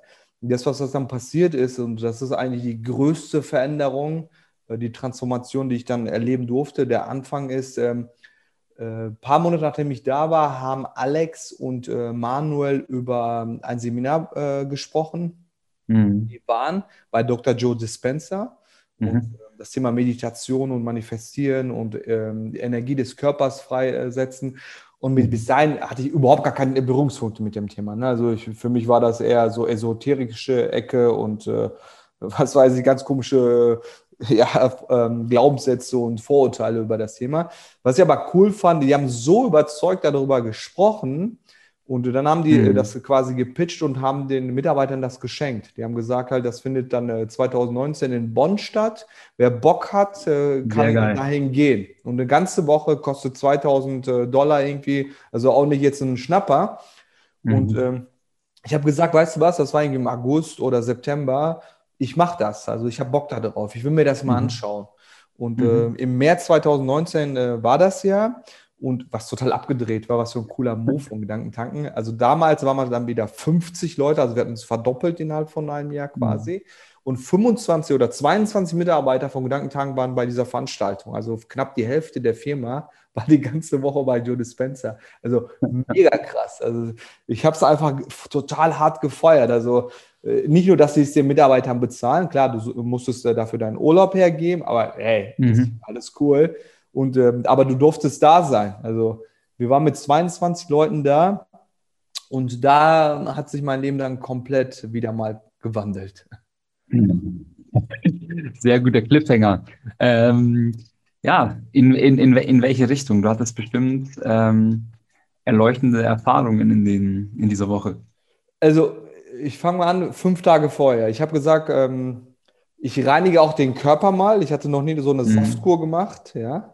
Also ich habe gesagt, ich mache so ähm, Saftkur, so ein bisschen fastenmäßig, also Detoxen, mm. alles so, was so in, im Körper nicht ja. reingehört. Ja. Machen ist mir auch nicht leicht gefallen, ja. Also das ging ja bis Sonntagabend und dann direkt am Montag war die Veranstaltung am äh, 4.3. Bin schon quasi mit einem gereinigten Körper hin und der erste Tag war eine totale Katastrophe. Eine richtige, ja. richtig krasse Katastrophe, ja. So, ich mein, also warst du bei Joe Dispenza schon mal? Ich war noch nie dort, nein. So, ich habe auch, äh, also ich bin so ein Typ, ich will mir da nicht zu sehr eine Meinung vorher bilden. Also ich habe die Infos von unseren, äh, unserem Geschäftsführer und von Manuel bekommen gehabt. Ja. Aber ich so, ich gehe dahin und dann gucke ich mir das halt an. Was ich nicht wusste ist, das war ja Bonn, die haben ja so Kongresshotels, mhm. dass da 1500 andere Menschen sind. Ja, ich kam schon dahin, also 12 Uhr äh, Borden und 16 Uhr geht's los. Ich so, habe schon mich vorher gefragt, ich so, hä, warum haben die denn vier Stunden zum äh, Borden, ja? Und äh, äh, als ich diese Menschenmassen dort sah, und äh, muss auch noch mal sagen, dass das immer so, ich habe eine leichte Herausforderung, wenn es große Menschenmassen sind. Weil ich sage so, mhm. hä, was soll das denn? In so meiner Vorstellung war das so 200 Leute, so ein Halbkreis, alle halten sich an den Händchen und meditieren ein bisschen. Also das war schon direkt so, pff, so, dann 16 Uhr, du kommst in diesen Raum rein, die Türen gehen auf, das Licht mhm. ist runtergedreht, also richtig Ami-Veranstaltung, laute Musik, Klimaanlage auf 16 Grad, richtig kalt, Lieder mhm. gehen los und alle, oh, wow, yeah, yeah, yeah. Und ich saß da, und ich so, ne, das mache ich nicht. Und die äh, Teamleiter haben auch noch aufgefordert, tanzen jetzt und was und ich so, ne, ne, auf, auf gar keinen Fall, so richtig so deutsch, weißt du? Und dann ja. kam, Joe Dispenza auf die Bühne, wie so ein Messias wurde er gefeiert, also so, ah, ja, oh. Ich sag, was haben die denn für ein Problem? Er soll mal den Ball flach halten. Ne? Also so, das, so begann es und ähm, 16 Uhr, wie gesagt, er hat so ein bisschen Teaching gemacht, also Themen, okay, was werden wir machen? Der Deutsche ist ja gewohnt, eine Agenda zu bekommen, dann passiert das, keine Agenda, keine wirkliche Erklärung, was wir wirklich machen. Und Uhrzeiten waren auch abenteuerlich, immer 6 Uhr morgens starten bis 20 Uhr abends. was ist das denn? Und dann hat er gesagt, okay, und wir starten jetzt. Ähm, Bevor ihr euch in den Abend entlasse, ihr könnt euch mit eurer Gruppe auch nochmal austauschen, machen wir noch eine Meditation. Und da hat er erklärt, äh, ähm, eine Zirbeldrüsenmeditation. Ich habe mir erstmal gefragt, was ist überhaupt eine Zirbeldrüse? Also, dass wir, Drüsen haben, ja, dass wir Drüsen haben, wusste ich im Körper, aber diese Zirbel, Zirbeldrüse sitzt ja sehr äh, symmetrisch in, äh, in deinem Kopf. In anderen mhm. Kulturen heißt es halt dritte Auge oder es gibt halt Möglichkeiten, wie man es bezeichnet, oder das erste Auge, wie, wie Joe Dispenza sagt, ist wie eine Antenne quasi, um äh, mystische mhm. Erfahrungen zu haben. Dann hat er erklärt, okay, du musst jetzt so atmen, du pumpst durch diese Atmung künstlich dein Rückenmark hoch und ähm, penetrierst damit deine Zirbeldrüse, dann werden Mikrokristalle äh, äh, äh ausgestoßen, die DMT enthalten und dadurch kannst du irgendwelche mystischen Erfahrungen haben. Ich so, hä? Was? Also, ich so, hä? Also null, okay, komm, probier's. Ist ja ein bisschen ein offener Typ. Und dann äh, wieder Licht runter und was ich auch nicht wusste, er macht jede angeleitete Meditation live mit seinem Mikro und er hat eine sehr spezielle Stimme. Das muss man auch mal an der Stelle halt dann sagen. eine sehr bestimmende, körmigartige Stimme, ja. Und dann die Musik dazu und dann diese krasse Atmung. Du ziehst ja quasi atmest ja tief ein und dann äh, mhm. äh, schließt du deine untere Beckenmuskulatur, deine untere Bauchmuskulatur, obere Bauchmuskulatur und pumpst das wirklich halt dann hoch. Und so, ich so, ah, was machst du da eigentlich mäßig? Und nehme mir eine, so in den ja, Mitte 50er Hippie-Braut und die dann wirklich angefangen hat, so unkontrolliert zu shaken, so. so und dann hat die losgeschrien, hatte ihr Orgasmus ihres Lebens, das kannst du dir nicht mehr vorstellen, so, ah! Ich so, ich mach die Augen auf. Ich so, äh, okay, was geht denn hier ab? Drei äh, Reihen vorher fliegt jemand vom Stuhl runter, knallt äh, auf den vorderen Stuhl, muss nachher mit ein paar Stichen genäht werden. Und da war natürlich mit dem Meditieren erstmal an der Stelle erstmal gar nichts. Weil ich, mhm. ich saß, da hab die Augen aufgemacht und gesagt, so, was ist das denn für eine Freakshow hier? Ne? Und der die ganze mhm. Zeit so, feel it! Und ich so, nein, ich will nicht fühlen. Das war der erste Tag. Also ich bin dann, äh, ich hatte mit zwei Jungs eine Airbnb, Airbnb-Bude angemietet, haben uns darüber ausgetauscht und habe gesagt, ich so, die will ich da morgen nicht hin. So. Mhm.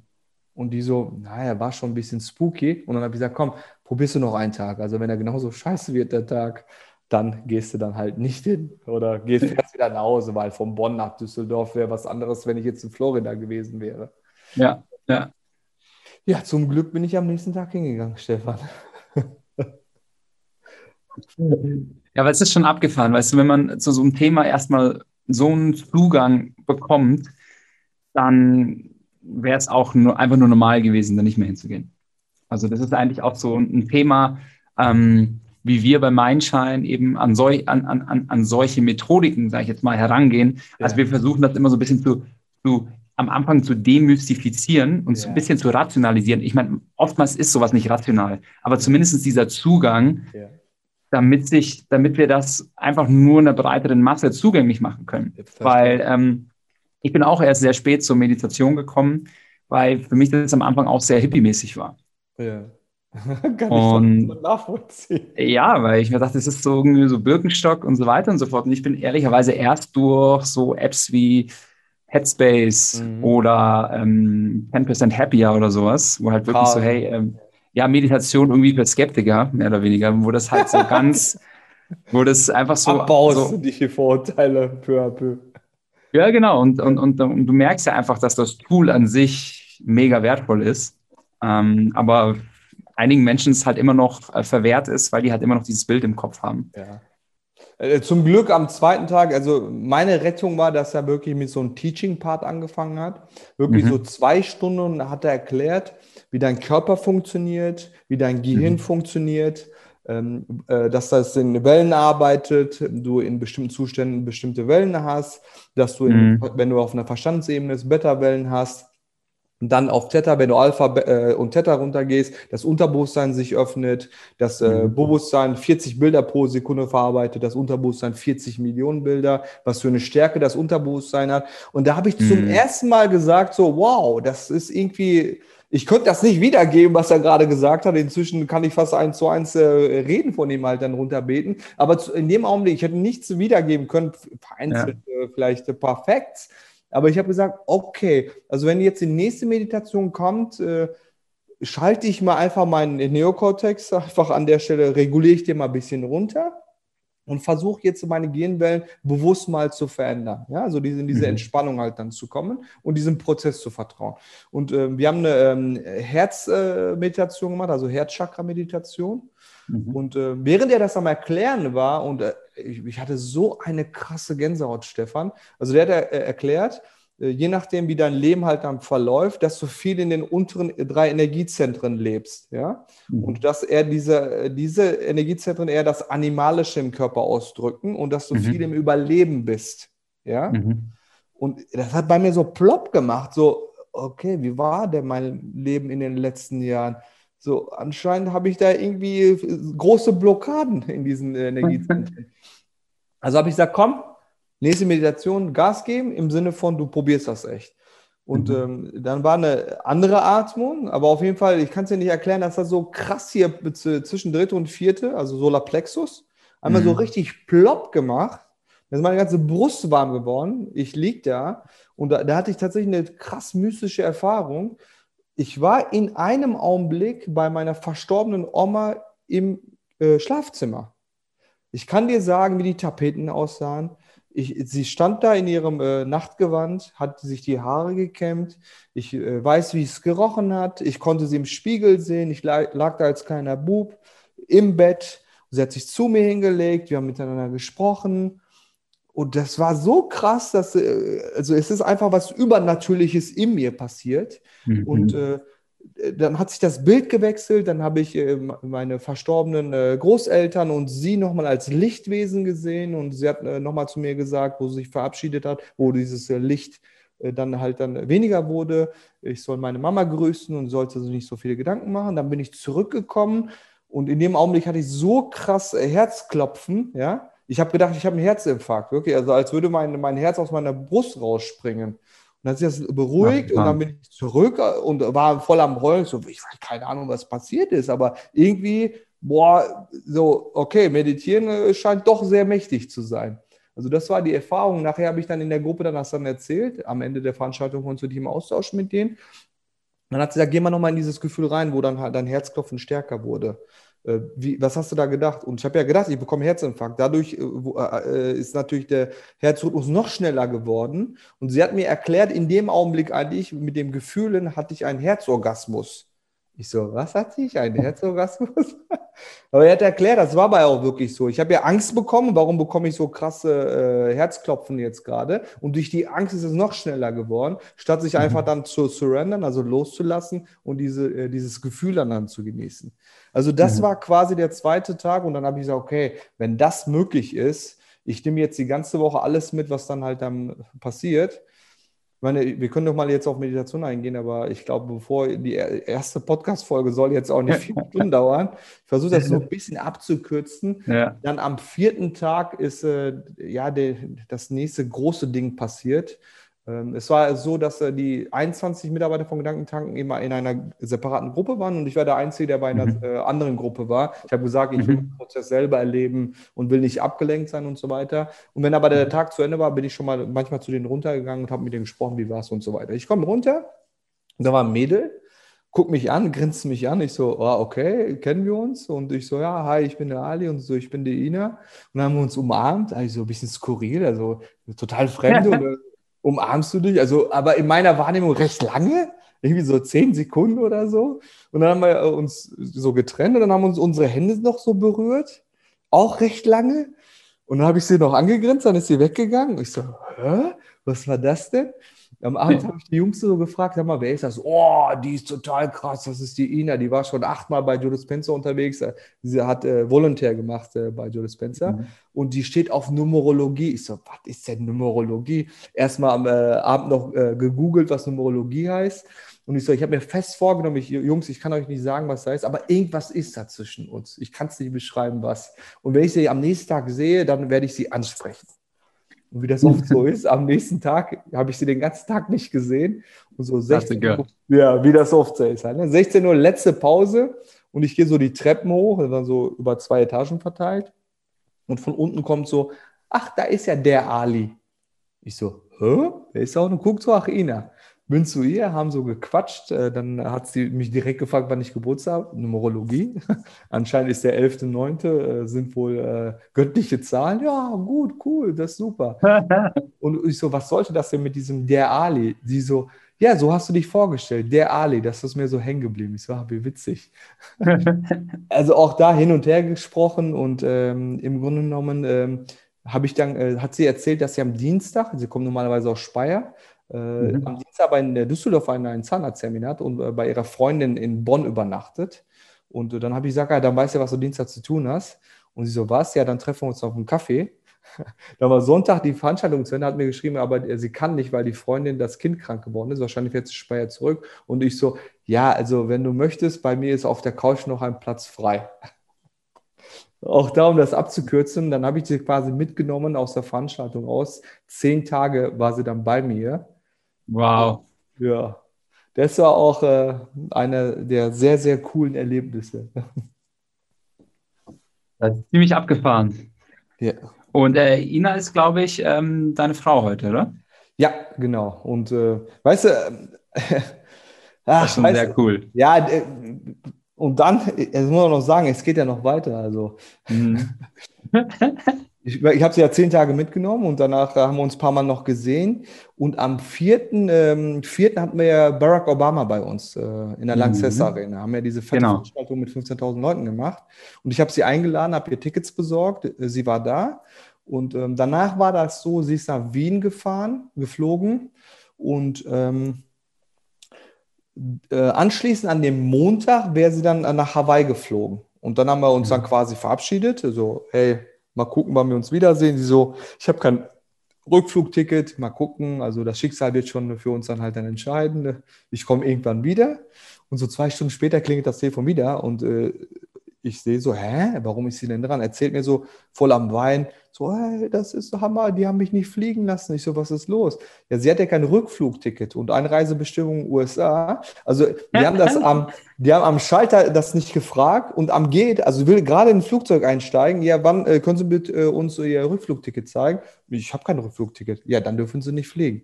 Wieso, äh, wieso darf ich nicht fliegen? Also Einreisebestimmung. So, ich buche das jetzt sofort. Nein, bitte gehen Sie zur Seite, holen Sie ein neues Ticket. Oh, wow. Und jetzt, jetzt, Stefan, das ist, das ist so krass. Das ist wirklich so krass. Dann ruft sie mich an und ich so, ja, geh gleich am Schalter, red mit den Leuten, erklär dich. Dann ruft sie eine halbe Stunde später an. Die waren total verständnisvoll und die haben mir jetzt äh, angeboten, das umzubuchen. Das war an einem Montag. Am Donnerstag geht der Flug. Dann sage ich so zu ihr, hey, weißt du was, setz dich doch äh, äh in, in den Zug. Ich hole dich in Köln ab, bleibst noch mal ein paar Tage bei mir. So. Mhm. Und warum ist das so wichtig? An dem Mittwoch quasi, ja, also einen Tag bevor sie dann äh, Anfang April äh, Hawaii geflogen wäre, haben wir eine Freundin da. Ich habe äh, einen Tag freigenommen und wir haben voll schöne Tage gehabt. Dann haben wir gemeinsam meditiert und dann liegen wir auf der Couch und während wir meditieren bin ich so einen krassen Trance-Zustand gefallen.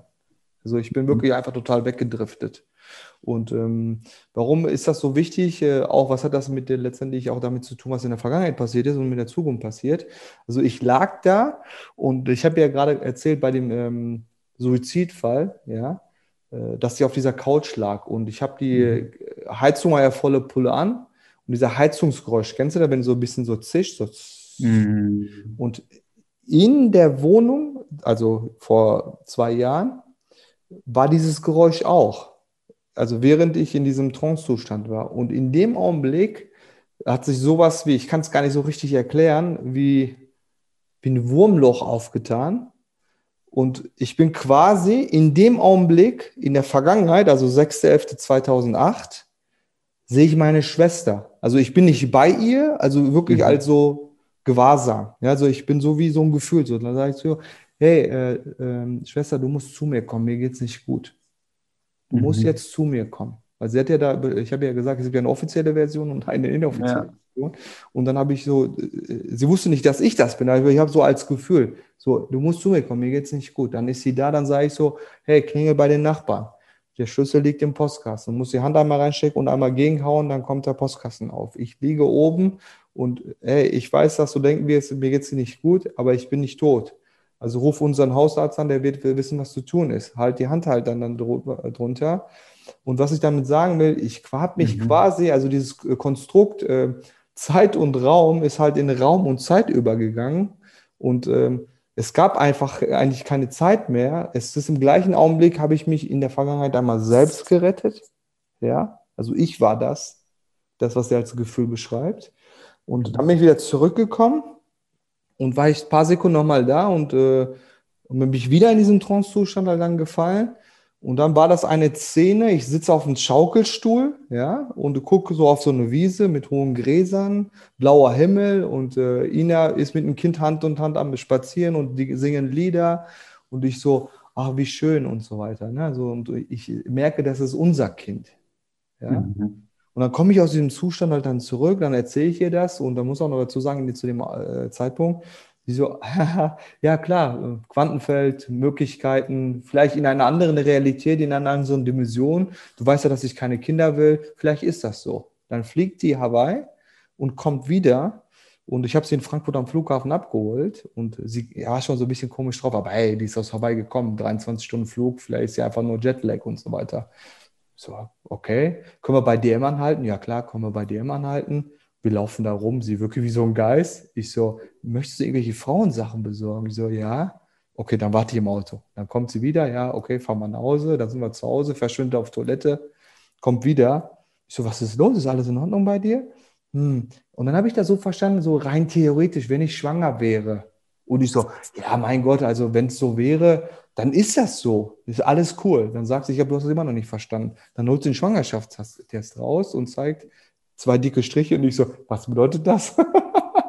Die so, du Holzkopf, das bedeutet, dass ich schwanger bin. Und ich habe mich sofort halt dann gefreut.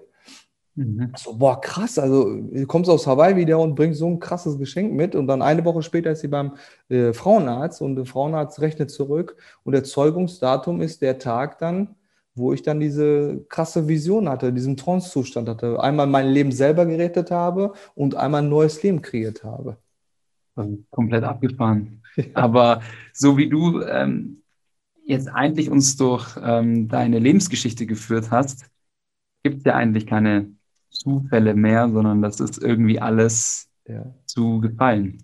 Und es ist irgendwie so schlüssig, dass selbst ich als jemand, der sehr rational bin, ich glaube, das können alle, die mich kennen, äh, total bestätigen, ähm, total irgendwie nachvollziehbar. Ja. Also das ist so, wow, krass. Ja. Total krass. Ich meine, diese ganze Phase war ja äh, sehr, sehr extrem. Ne? Also ich war äh, mhm. von Joe Dispenza da, dann habe ich erfahren, dass sie äh, schwanger ist. Und ähm, mhm. da hat sie ja gefragt, okay, wie war das dann bei Gedankentanken? Ähm, Gedankentanken hat sich verändert. Aber was total krass war, ist, ähm, ich habe zu dieser Zeit wirklich so zwei, zweieinhalb Stunden am Tag meditiert. Also wirklich eine krass lange wow. Zeit. Und ich habe wirklich sehr wenig geschlafen im äh, klassischen Sinne, also drei bis vier Stunden äh, pro Nacht. Und ich war immer wieder in so krassen äh, Zuständen, dass ich quasi nicht auf dieser Welt war. Ja? Und dadurch bin ich natürlich ein bisschen in Disbalance halt dann geraten und äh, das Konstrukt Arbeiten habe ich dann auch so in Frage gestellt. Also warum muss man zu einem Gebäude hingehen? Warum muss man Dinge machen? Vielleicht vieles findet man davon gut, vielleicht findet man ein paar Sachen halt dann nicht gut. Und das hat wirklich eine ganze Weile gedauert, dass ich mich so eingependelt habe, weil ich bin dann halt November 2019 dann Papa geworden, mit einer mhm. Hausgeburt, also sehr, sehr, sehr krasses Erlebnis.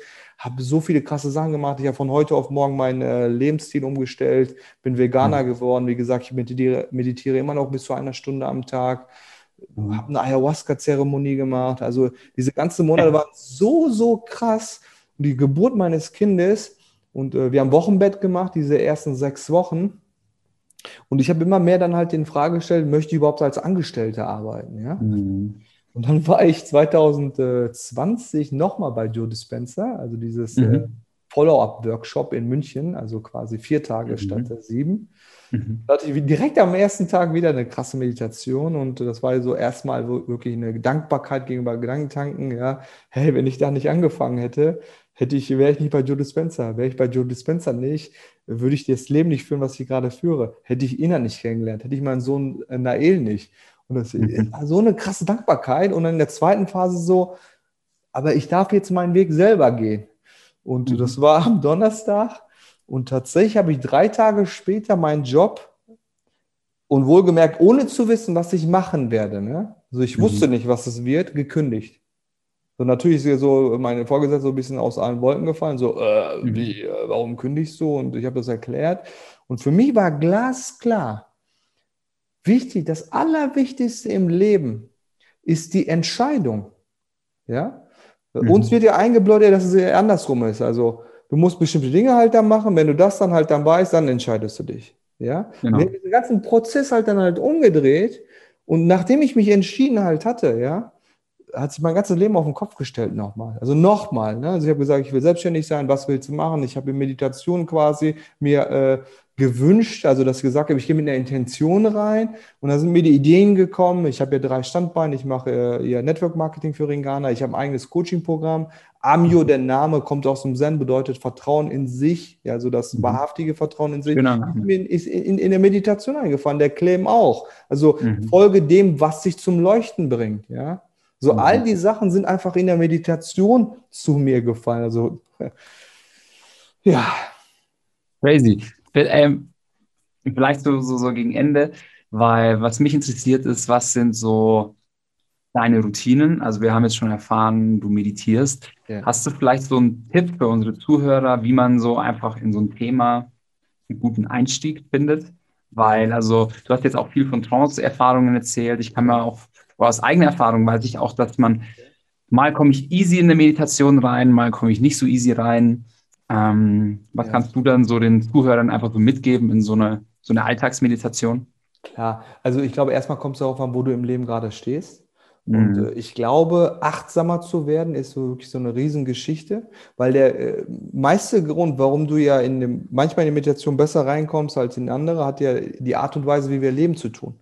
Also unser mhm. Gehirn ist ja so reizüberflutet über den Tag hinweg, dass mhm. wir in, in, nicht nur in Beta sind, wenn wir Stress haben, sogar in hochfrequentierten Beta-Wellen unterwegs sind, was dann unglaublich viel Stresshormone in einen Körper mhm. reinpumpt.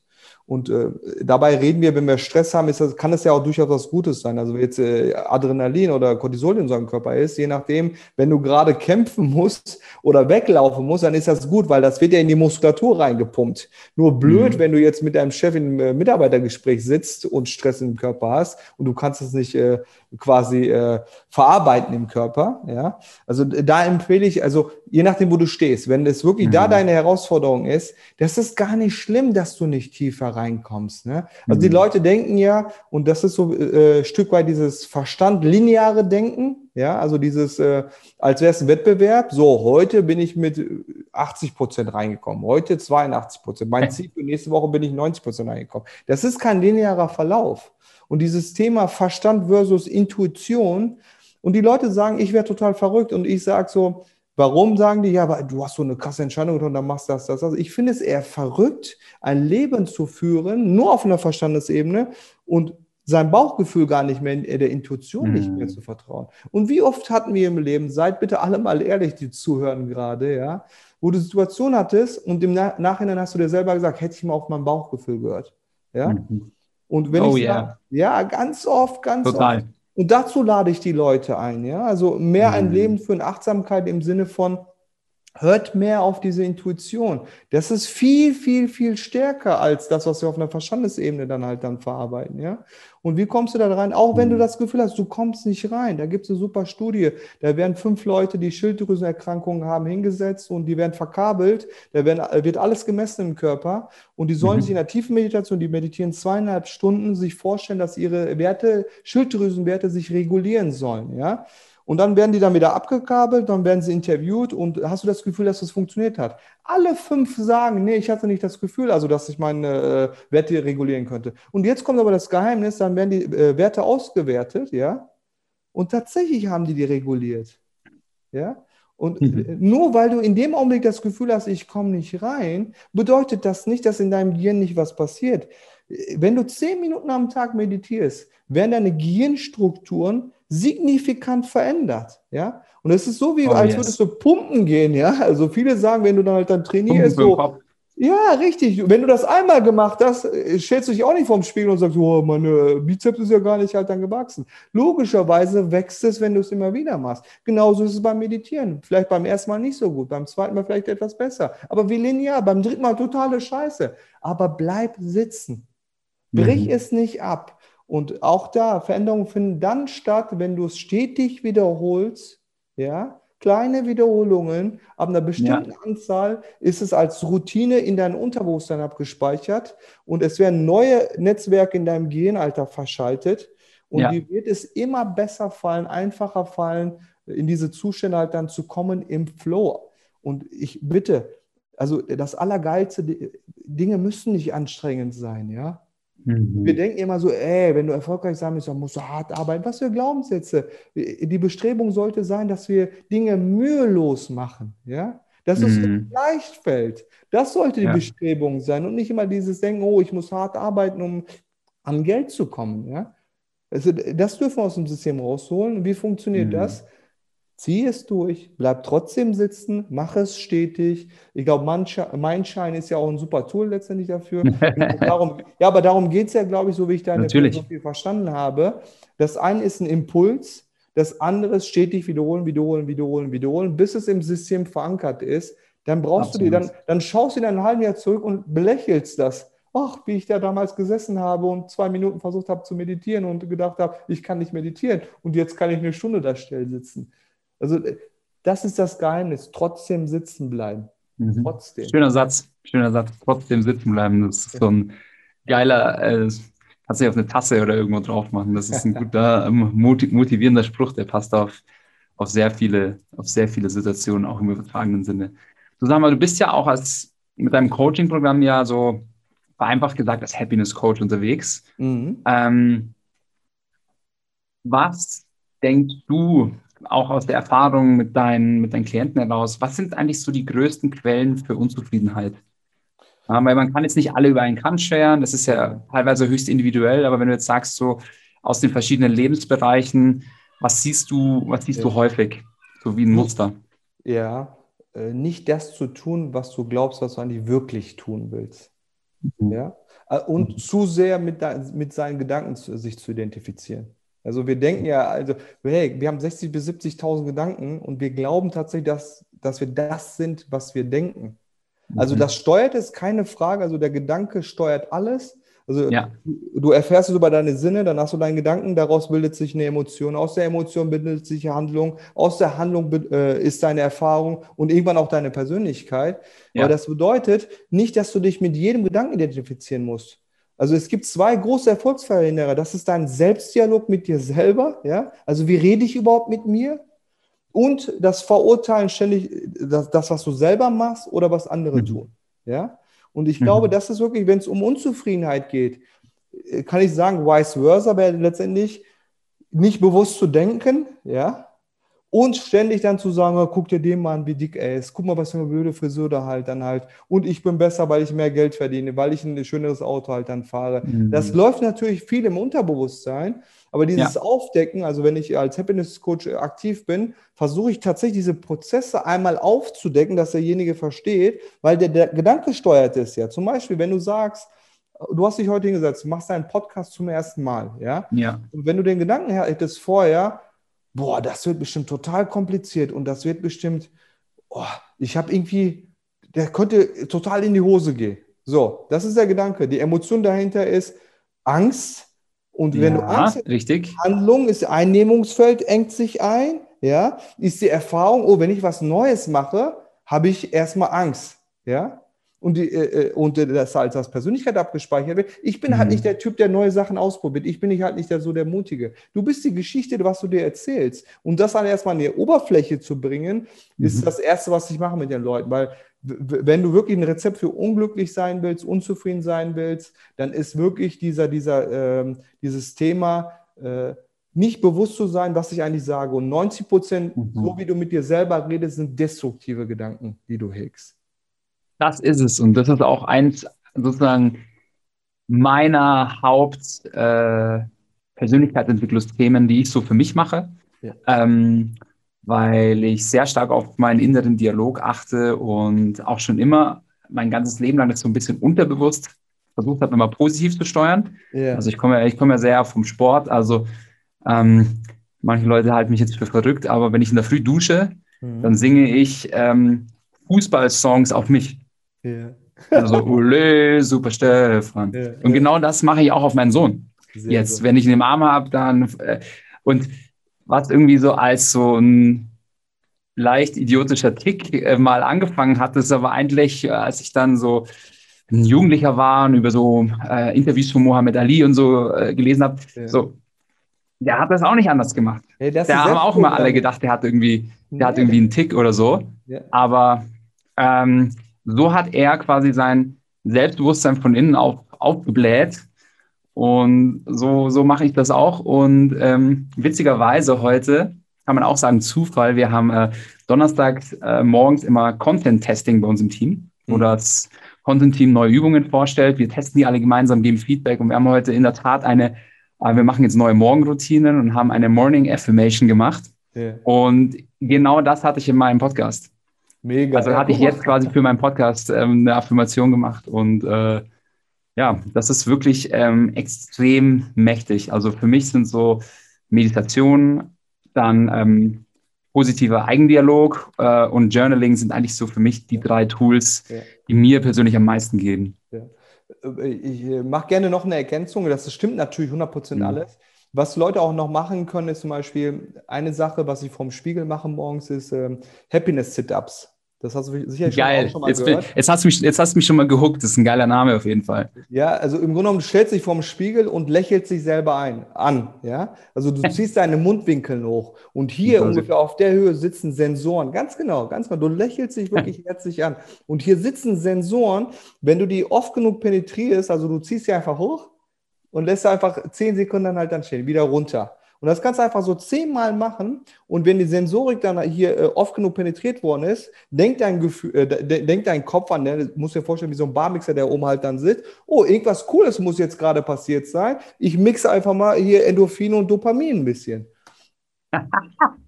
Und äh, das finde ich sehr eine super einfache Übung. Super geil. Jeder, jeder, einfach drei Minuten am Morgen investieren kann. Was du noch machen kannst als Ergänzen, wenn du sagst, ich will den nächsten mhm. Schritt gehen als Beispiel, zwischen deinen Gedanken, also äh, das, was hier auf einer Verstandesebene passiert, mit deinem mhm. Herzen zu verbinden, also eine Kohärenz herzustellen. Mhm. Also zum Beispiel, wenn du jetzt äh, Lieder singst, zum Beispiel Stefan ist der Größte, ole, ole, ole, also das nicht nur zu sagen, sondern ein Gefühl zu kreieren. Zum Beispiel, wo hast du was Großartiges gemacht? Mhm. Was, wo du richtig toll warst. Zum Beispiel, mhm. hey, ich war beim Podcast mit Ali und dann habe ich mich großartig halt dabei gefühlt, ja. Und dein Verstand kennt den Unterschied nicht zwischen das etwas, was du imaginierst und was wirklich passiert, ja. weil das sind die gleichen Genareale, die angesprochen werden. Und das ist dieses Denken mit dem Fühlen zu verbinden. Aus dem Denken und Fühlen verbunden wird auch deine Handlung am Ende. Also ja. das ist das Allereffektivste, diese Emotionen mit dem Gedanken zu koppeln. Da steckt ja. richtig Magie hinter.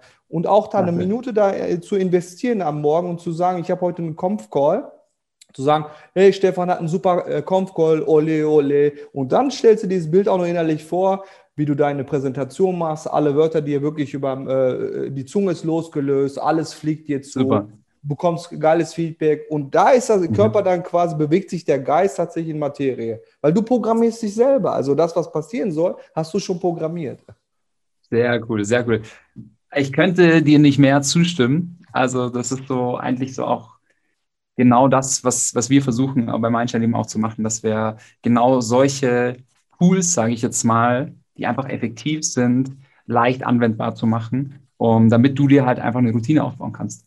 Und ähm, also klasse Ansatz und mega Name Happiness Sit-Ups. Also das heißt äh, komplett einprägend. Sollten wir irgendwann mal so eine Übung in die App bringen, dann äh, werde ich dich auf jeden Fall referenzieren. Also äh, Happiness Sit-Ups bei Ali. Ali's Happiness Sit-Ups wird sie dann heißen, die Übung in der, in der, App. Vielen Dank. mega, mega cool. Ich habe eine abschließende äh, Frage an, an dich. Ja. Das, das, ist keine sozusagen Intellectual Property von mir, sondern habe ich in Anlehnung an den Podcast von Tim Ferriss. Ja. Der pflegt ja auch immer so, hey, wenn du irgendwie am Times Square ein Billboard haben könntest, was würdest du draufschreiben? Und meine Abwandlung ist, wenn du die Google-Startseite für einen Tag besäßest, ja. welche Message würdest du da draufpacken für die Welt? Jetzt kommt das richtig abgedroschenes, ne? Aber ja. halt äh, Big News, Weltfrieden ist erreicht. das wäre klasse, ne? Ja. Also ich glaube tatsächlich, also dieses Thema Frieden, klar, das klingt ja so ein bisschen, als wären wir jetzt bei einer Misswahl und das ist mhm. ja einer der Klassiker, Weltfrieden sich wünschen. Aber äh, bitte, also alle, die zuhören, vielleicht mal ein bisschen tiefer blicken. Also was eigentlich Frieden bedeutet. Ja, also so einfach mal die Augen zumachen für zwei, drei Sekunden mhm. und über das Wort mal Frieden nachdenken. Und sei es jetzt Seelenfrieden zur Zufriedenheit, Selbstfrieden, äh, äh, Selbstfriedenheit. Das ist gut. Also, das ist einfach ein so, so, so etwas Erstrebendes in Richtung mhm. Frieden zu gehen, auch Zufriedenheit. Ne? Also, das ist die, Heid ist ja aus dem Deutschen die Eigenschaft für etwas. Und wenn ja. du über Zufriedenheit redest, dann redest du, dass du auf dem Weg bist, in Richtung Frieden zu laufen. Und das würde, das, das würde ich mir wünschen, diese Schlagzeile dann zu lesen. Ich glaube, dann mhm. hätten wir eine komplett andere Welt. Absolut, absolut. Ich meine, man kennt das ja auch ähm, im Kleinen aus einer, beispielsweise aus einer Beziehung. In dem Moment, wo du zufriedener mit dir selbst bist, bist du auch viel zufriedener mit deiner Beziehung. Oder ähm, bist einfach auch positiv in der Beziehung, hast weniger Konflikt- und Reibungspotenzial, kannst besser lieben. Deswegen ähm, ja, kommt auch irgendwo dieser, dieser Spruch irgendwo so, ähm, eine bessere Welt beginnt mit dir oder mit einem besseren Du. Ja. Ähm, auch abgedroschen, aber genauso wahr irgendwie. Und ich finde, das ist auch ähm, ja, ein guter, guter Schlusspunkt, Ali. Cool. Also von daher, ey, brutal lieben Dank, dass du mein allererster Gesprächspartner warst. Du hast quasi einen, einen Meilenstein in, äh, in meiner ähm, Persönlichkeitsentwicklung, den kann dir keiner mehr nehmen. ich werde dich immer in Erinnerung tragen. Schön. Und hat mir auf jeden Fall total viel Spaß gemacht. Ähm, ich hau auf jeden Fall noch die ganzen Infos zu deinem Eco-Fashion-Label, äh, zu deiner Coaching-Homepage etc. alles nochmal in die Show Notes. Dann kann sich der, der Zuhörer auch nochmal über dich informieren und ähm, wir bleiben auf jeden Fall in Kontakt und wenn jetzt dann mal, sage ich jetzt mal, Corona das Reisen wieder ein bisschen zulässt und ich äh, in, Richtung, in Richtung NRW bin, unsere Hauptinvestoren sitzen ja beispielsweise in Essen, yeah. dann ähm, werde ich mich auf jeden Fall bei dir melden und ho kriege hoffentlich einen spitzen Nespresso-Kaffee von dir. Bestimmt, auf jeden Fall, das machen wir. Vielen Dank, Alles Stefan. Klar. Wirklich. Mach's Vielen gut, Dank. vielen Dank, dass du dabei warst. Bis dann, tschüss. Ciao. Ich hoffe, euch hat dieses Interview genauso inspiriert wie mich. Meine Erkenntnisse aus dem Gespräch mit Ali. Sei achtsam mit dir selbst, mit deiner Seele, deinem Geist und deinem Körper.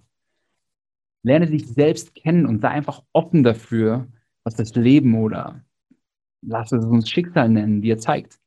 Eine meiner Lieblingsübungen, um sich immer wieder vor Augen zu führen, in welche Richtung sich mein Leben gerade bewegt, nennt sich Liebe-Hass-Balance. Das ist eine Reflexionsübung und ihr findet sie in der Mindshine-App im Trainingsplan Ich 2.0. Checkt doch einfach mal aus. In diesem Sinne, bis zum nächsten Mal und let your mind shine.